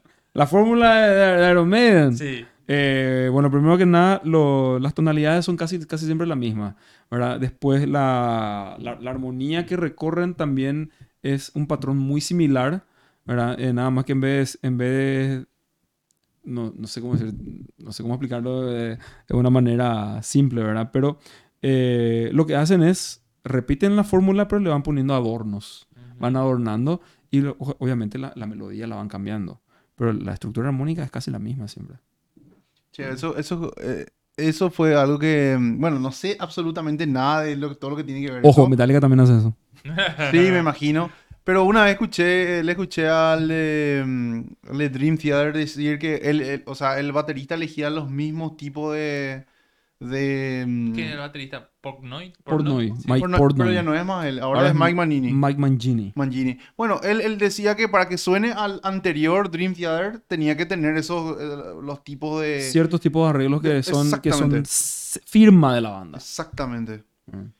Qué loco eso. A mí me, me sorprende porque, tipo, es como si fuera que... Bueno, también yo creo que es porque hacen tributo a los, per- a los perros, ¿verdad? No sé si es a No, pero- sus fans. fí- Fíjate, fíjate, est- estas bandas, eh, por decirlo de una manera vulgar y grotesca, ¿verdad? Tienen su, eh, su sello de calidad ISO 9001. o sea, eh, eh, ellos tienen un, pat- un- patrón que siguen, ¿verdad? Tienen que mantener la calidad y bueno, eh, eh, es un producto que tiene que ser eh, tanto vendible y, pero a la vez propio, ¿verdad? Entonces, tienen su sello de calidad ISO 2001 ahí, tienen su, su forma de componer, ¿verdad? Y, y cier- ciertos, ciertos sellos o ciertas firmas que tienen que estar presentes en las canciones. Por ejemplo, en Iron Maiden es el... Cierto, ah, cierto. Todas las canciones tienen ese... A la y, mierda, y, sí. Y, y, la, y la guitarra la guitarra melódica a, a dos guitarras en tercera. Sí. Ah, tiene que estar... Iron Maiden tiene que tener eso. Sí o sí. Sí. Y el bajo que suene a... Toda la hora. Yo, yo, yo siempre le cuento a los perros fuera del aire, eh, error, cuando nosotros estábamos por armar el podcast, eh, investigamos más o menos qué, qué, es lo que teníamos que tener a nivel de hardware, ¿verdad? Y uno de los temas decía, no, veíamos en YouTube, tenés que tener una capturadora de audio y demás. Entonces empezamos a buscar. Dije, R, yo voy a conseguir la capturadora de audio. Y conseguimos la capturadora de audio de una M Audio que, que es usada. Y cuando le escribí al, al personaje que estaba vendiendo, Y le dije, mira, yo estoy interesado en tu capturadora. Eh, sí, espectacular. Y me empezó a mandar unos, unos videoclips de Guarania.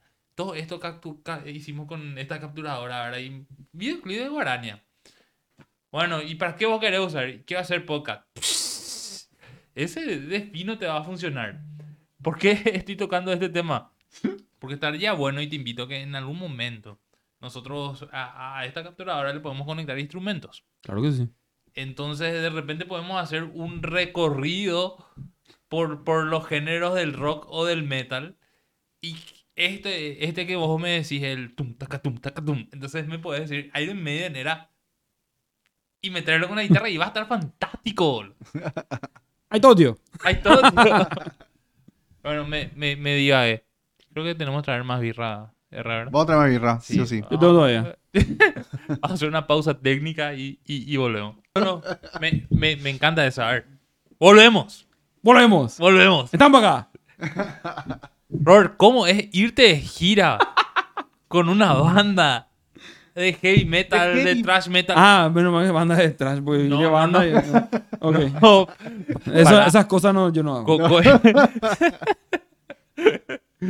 ¿Cómo es la experiencia, boludo? Porque nos contaste que recorriste un montón. ¿Verdad? Sí, eh, con, con Wisdom tuvimos la suerte, la suerte, ¿verdad? De, de poder eh, ver otros países, de conocer otros países, ¿verdad? Conocer otra cultura. Em, cuando fuimos a Brasil fue muy simpático porque fuimos de gira y em, nos acompañaron eh, dos bandas locales, ¿verdad?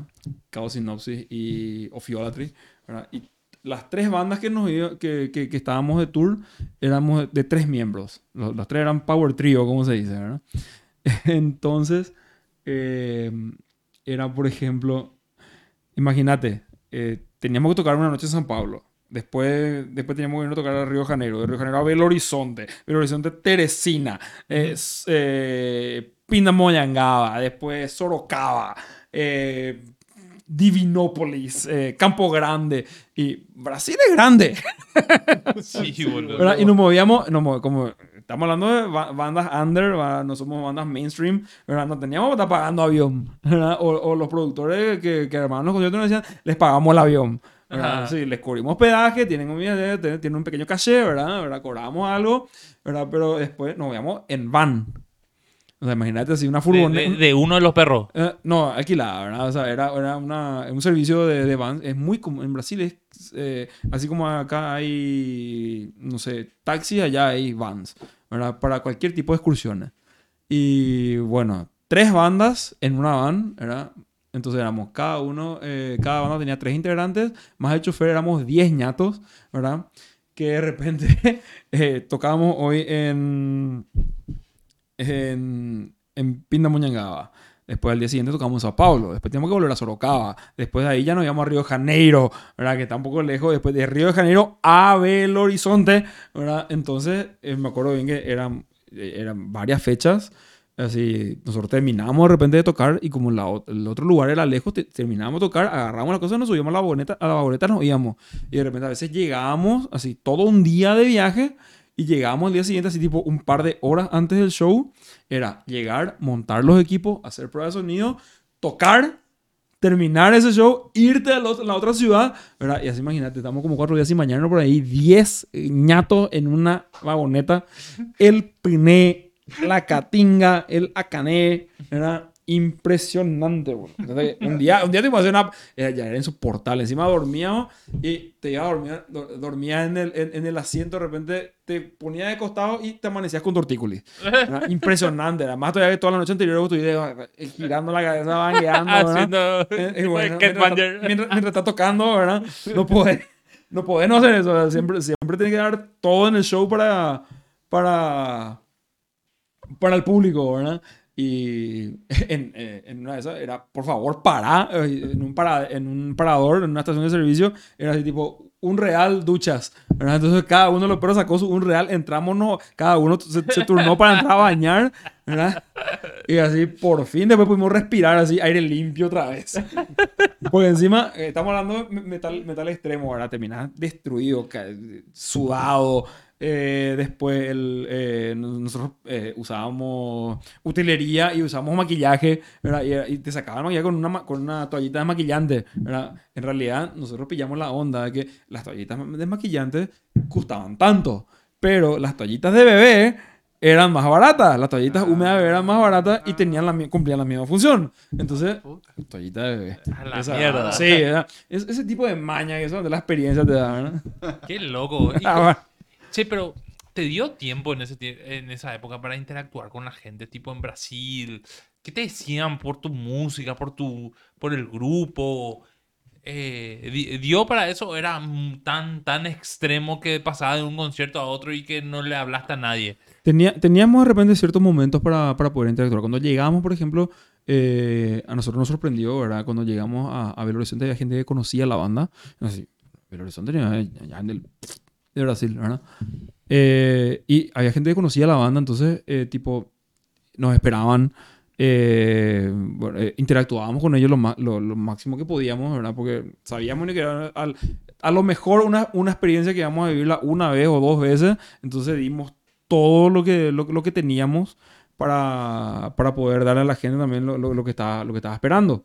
¿verdad? Entonces, eh, in- in- interactuábamos con ellos, era durante el concierto incluso salíamos con el público, ¿verdad?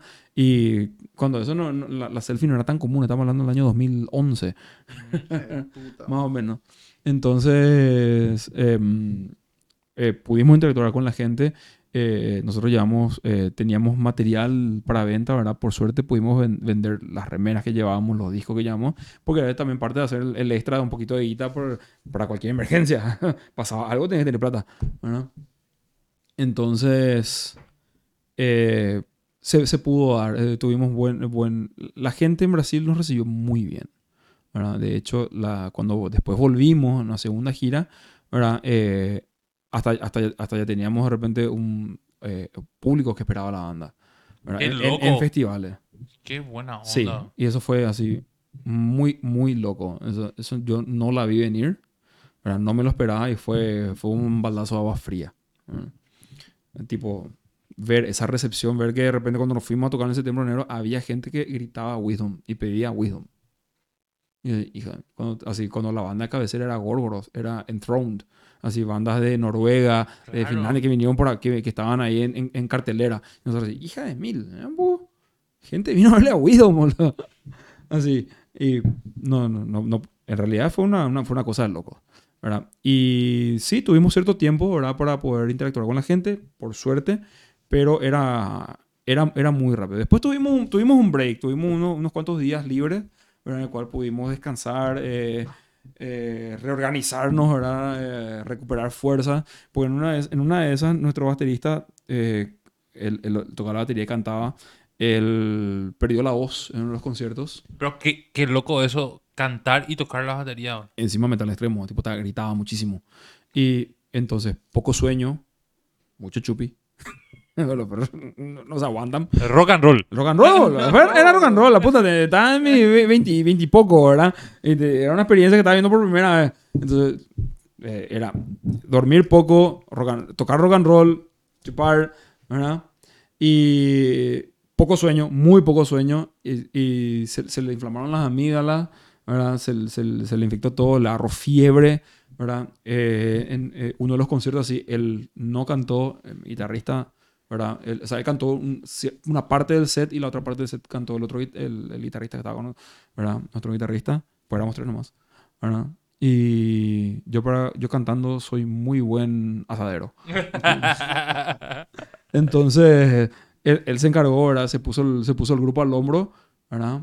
Eh, y, y su- y surgió, ¿verdad? Fue en un par de conciertos hicimos, eh, usamos esa mecánica. Después cuando pudimos quedarnos en un lugar a descansar, ¿verdad? Tipo PC. Ahí pudimos, eh, recobramos fuerza, ¿verdad? Y también, bueno, ¿qué aprendimos? Muchachos, terminó el lugar, vamos a descansar, hay que dormir, hay que no chupar tanto, ¿verdad? Y, y cosas así.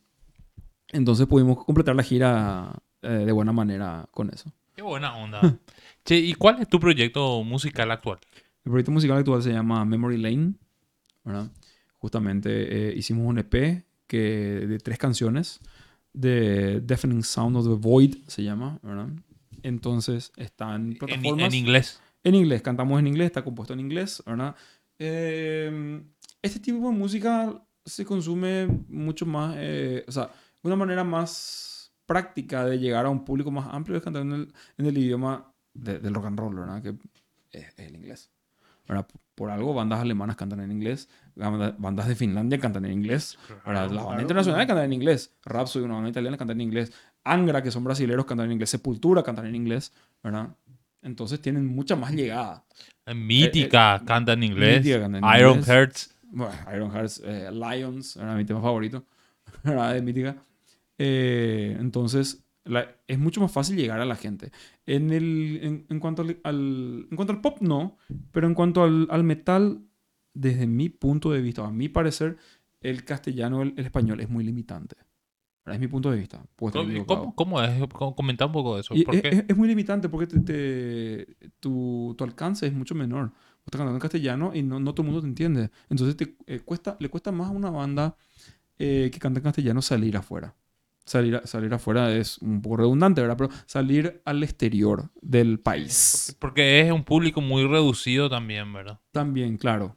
O sea, A menos- con- Aparte hay estilos musicales que suenan mejor en un idioma, boludo. Vamos a ser sinceros. o sea, Personalmente a mí me gusta, bueno, yo escucho también eh, música, música en, en español, me, me encanta Rata Blanca, por ejemplo, me encanta eh, Patricio Rey de Ricota, pero ellos no son metal, metal, ¿verdad? Por decirlo así. Patricio Rey es rock and roll, ¿verdad? Eh, Rata Blanca sí es heavy metal, ¿verdad? Pero eh, eh, no tiene... lim- Vos, te vas a, a- a Japón, decís Angra, una banda brasilera, y todo el mundo conoce. Sepultura, Cierto, tuvo- Sepultura. Sepultura giró por Estados Unidos, por- se cansa. Ellos viven en Estados Unidos, más o menos. ¿verdad? Crisium, ¿verdad? Ban- bandas que, o sea, que, lograron, que lograron entrar al mercado americano. Che, Robert, por- pero ah, ¿por qué el trash pega tanto en, en Estados Unidos y, y no tanto otros grupos? Pero otra vez tienen que tener en cuenta qué tipo de trash. El trash americano es muy distinto al trash europeo.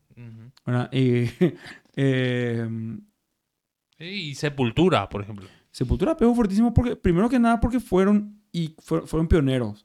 Ellos, ellos tocaron un metal extremadamente agresivo que no, no había hasta ese momento en, en- en- en los Estados Unidos. Habían bandas como Testament, eh, Exos eh, y, y las bandas grandes del trash, pero que er- eran muy similares, por decirlo así, hasta cierto, hasta cierto punto.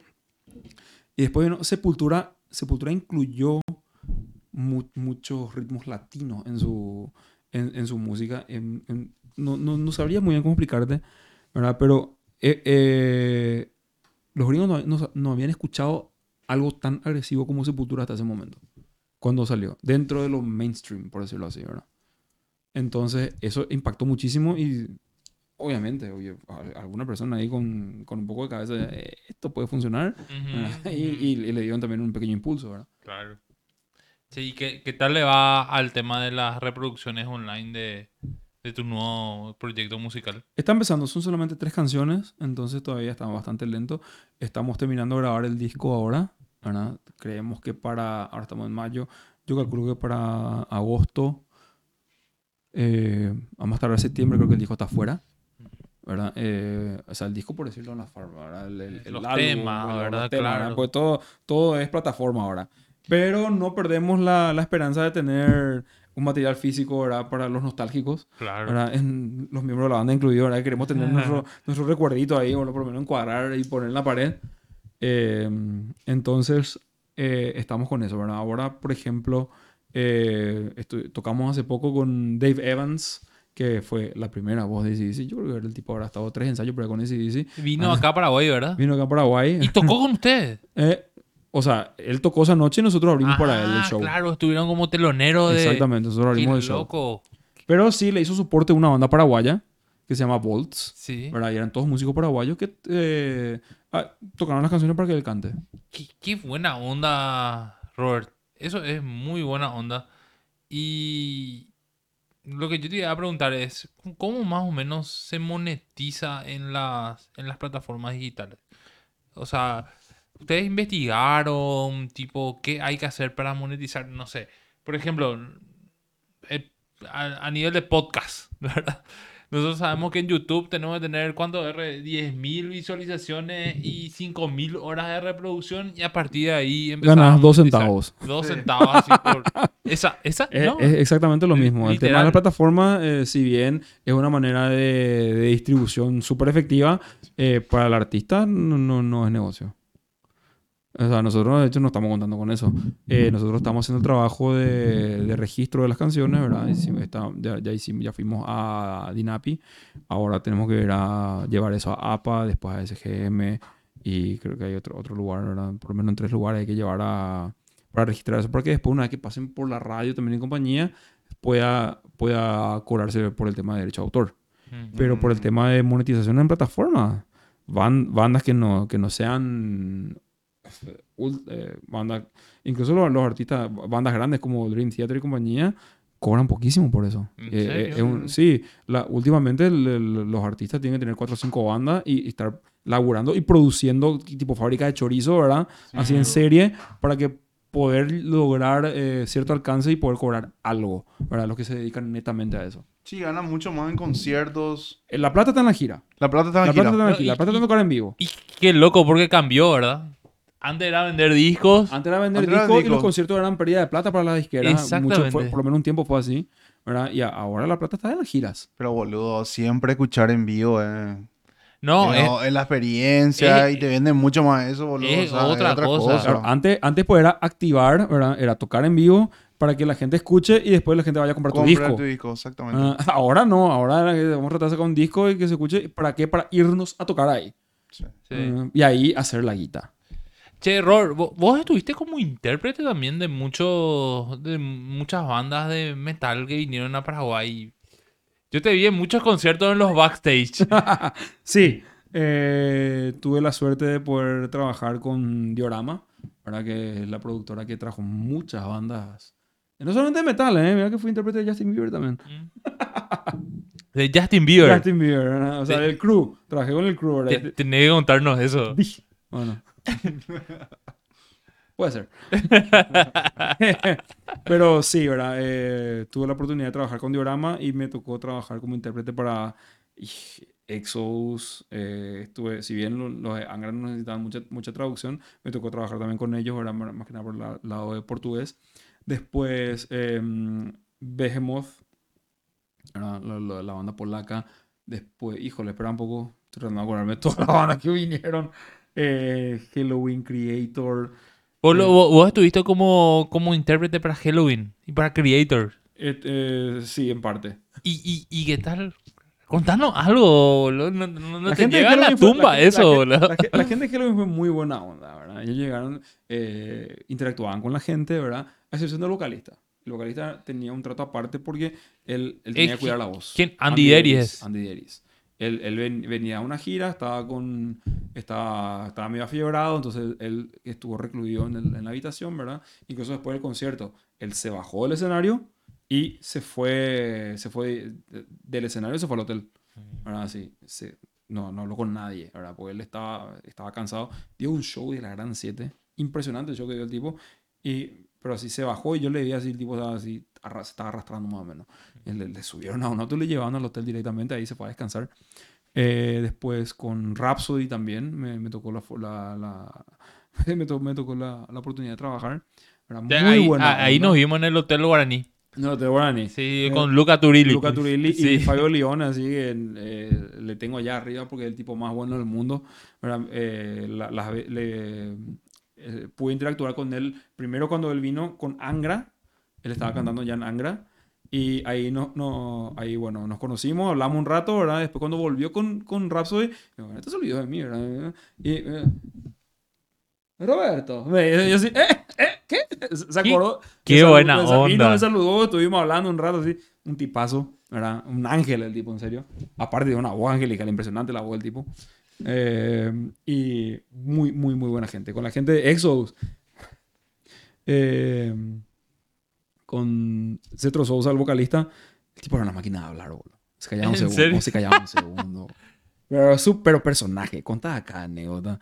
El tipo así, el tipo, había gente afuera del hotel. el tipo se bajaba y se le recibía en el lobby del hotel. Y se sentaba a hablar con la gente, ¿verdad?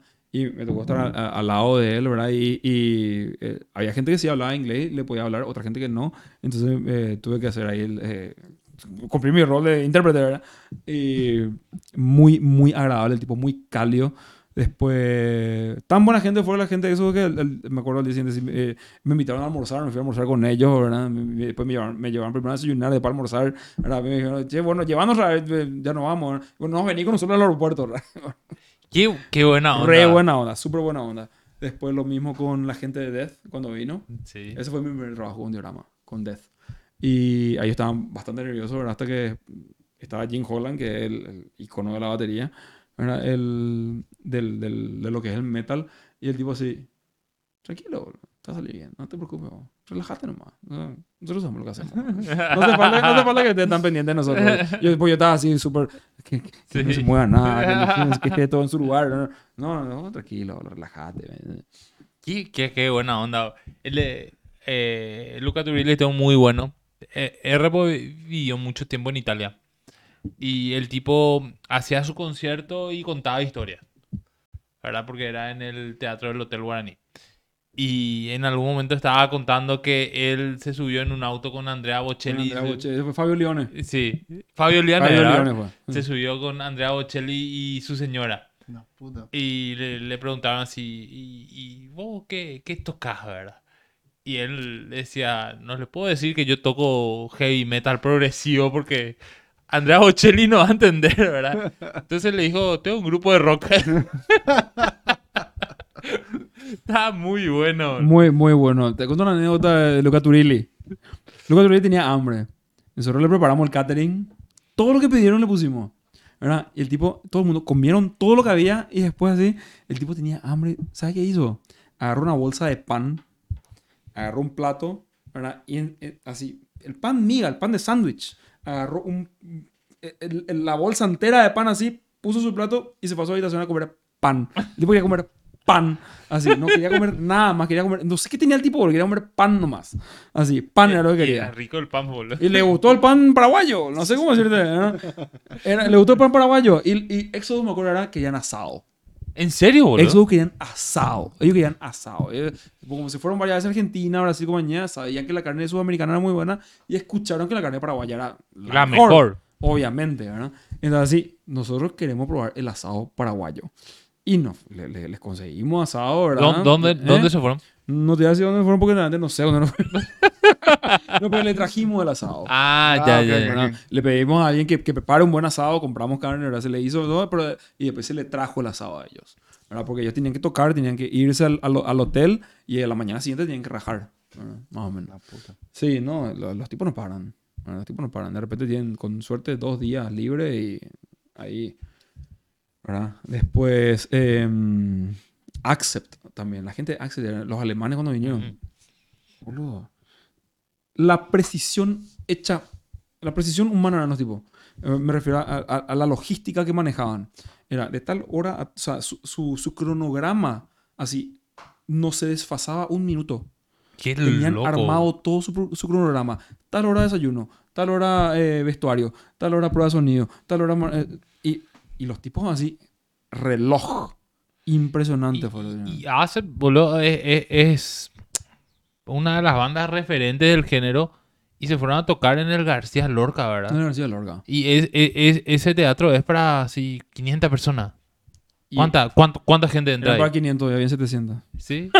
Y bueno, y, y imagínate, No, ¿verdad? la era- Sí, pero no, de la gran puta.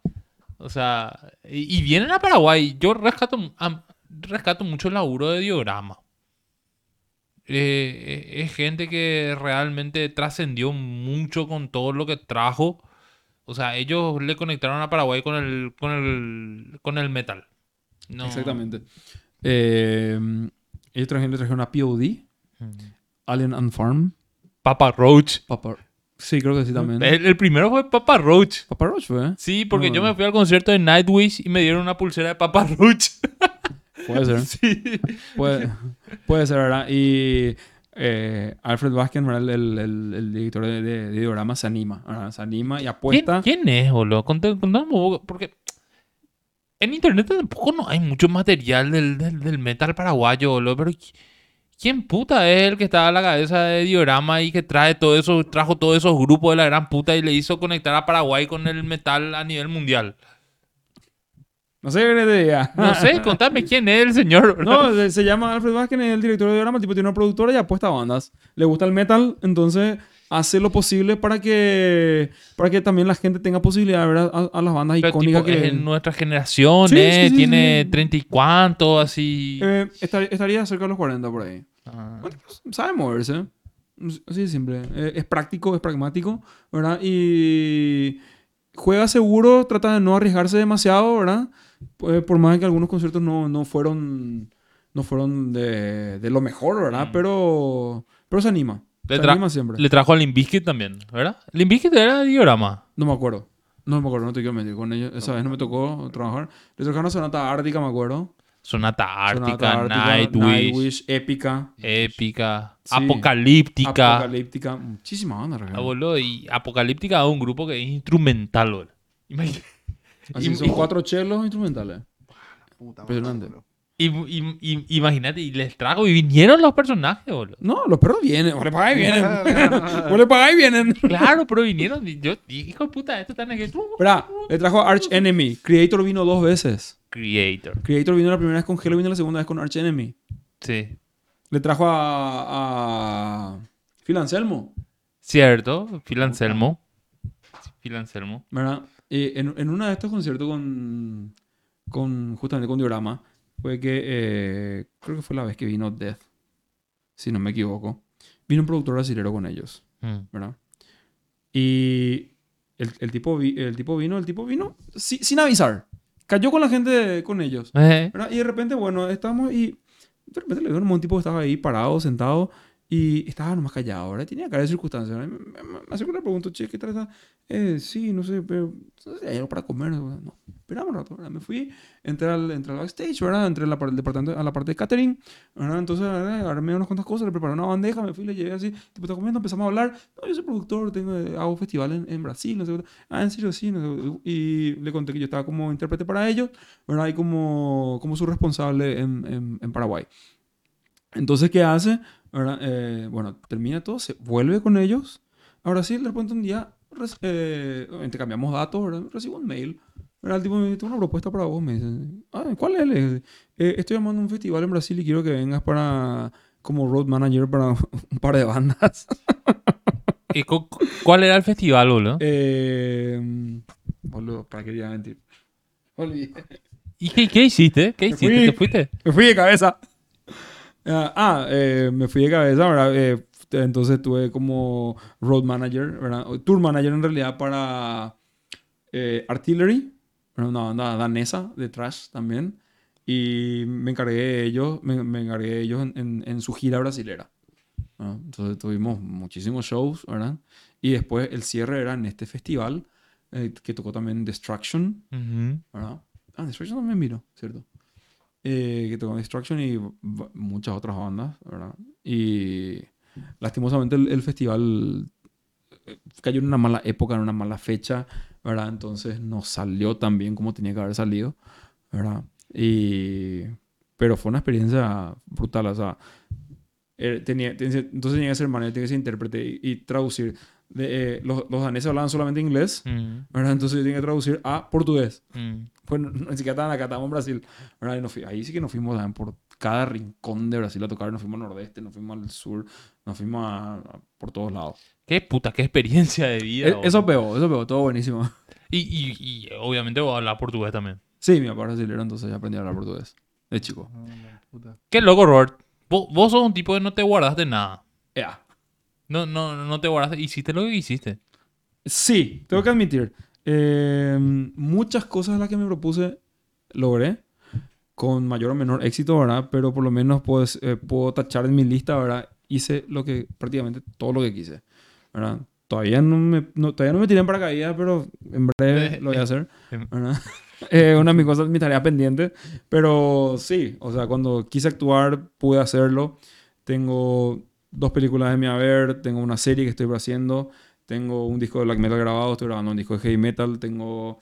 eh, ahora eh, estoy justamente, eh, le estuve contando backstage a R, ¿verdad? Que con, con la gente de Memory estamos planeando grabar un disco con, con, otra, con otra identidad, ¿verdad?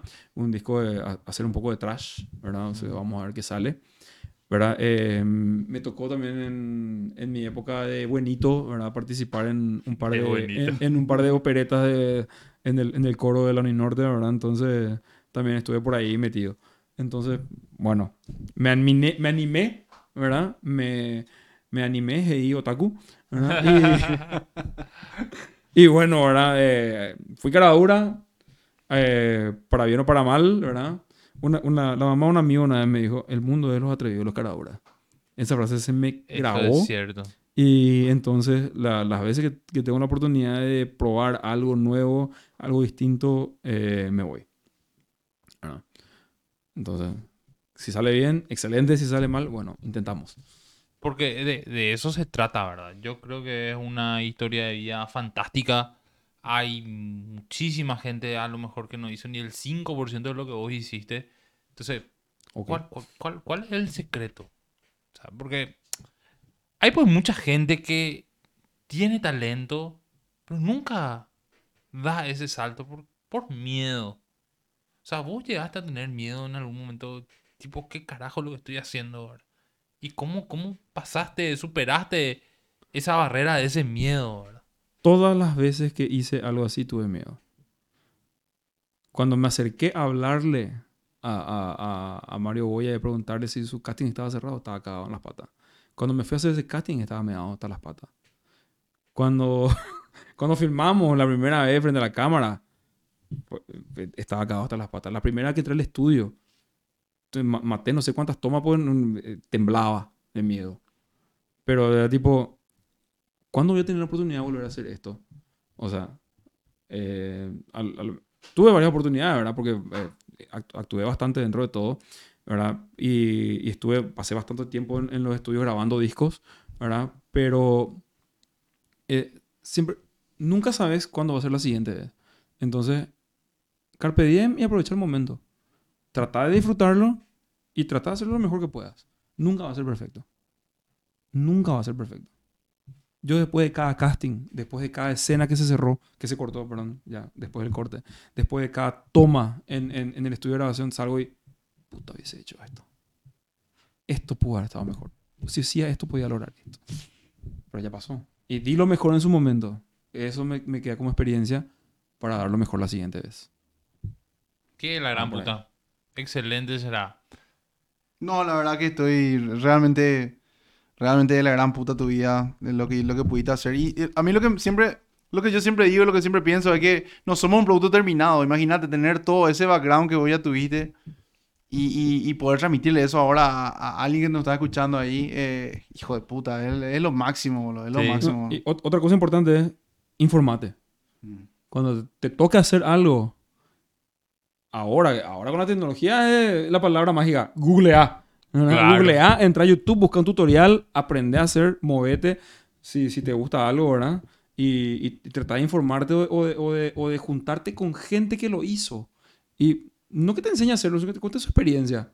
Entonces, Mm. a ver qué podés, qué podés obtener de esa experiencia. Sentarte un día a charlar con alguien, ¿verdad? Que ya ya hizo algo que vos querés hacer, ¿verdad? En este caso, en, en el caso de la actuación, me, me, eh, me- me junté con otros actores, me senté, me contaron su experiencia, ¿verdad? Y obviamente lo que yo hice fue distinto, pero eh, me basé en la, en la experiencia ajena para tratar de, de- de- de no pecar de, tanto de principiante, ¿verdad? De repente.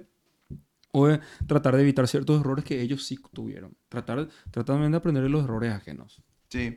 A veces- a- yo siempre digo también eso, algo que, que también te da de repente experiencia.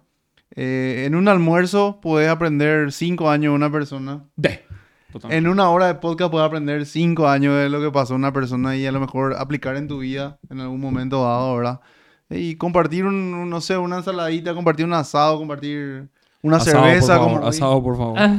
una cerveza como hoy nos puede llevar a, a decir, hija de puta, boludo. Por, por, por eso a mí me, me encanta el podcast, boludo. O sea, salís, por más que estemos así tomando y todo eso, ¿verdad? Eh, te, fortalece mucho en el sentido de que aprendes tanto de la vida de los demás.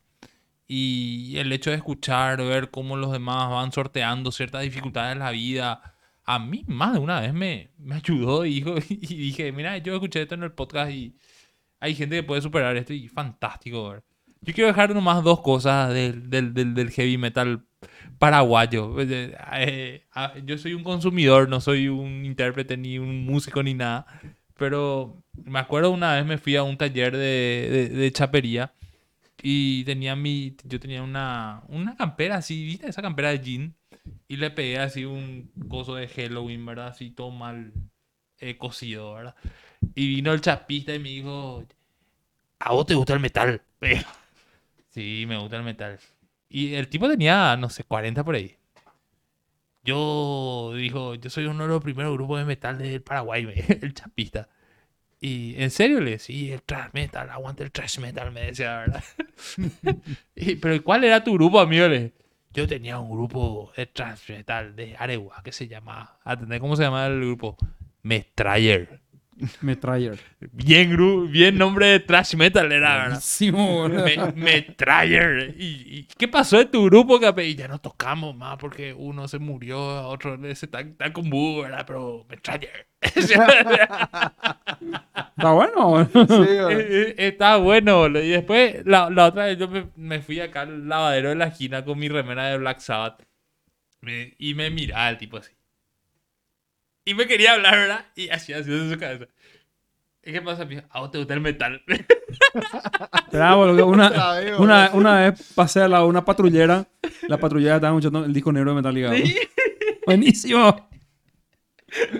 Y son, son esas cosas, boludo. Y me dice, ¿a vos te gusta el metal? Sí, sí, aguanta el metal. dice. Y me empezó a hablar. Yo hice el primer festival de, de metal en Paraguay. Que me, me dijo mi Metal Alliance. Y me hablaba así de. Cágate de risa. Hay un fiscal, no voy a decir el nombre, pero hay un fiscal que, que tenía una banda de heavy metal. ¿En serio? era vocalista de unas bandas de heavy metal.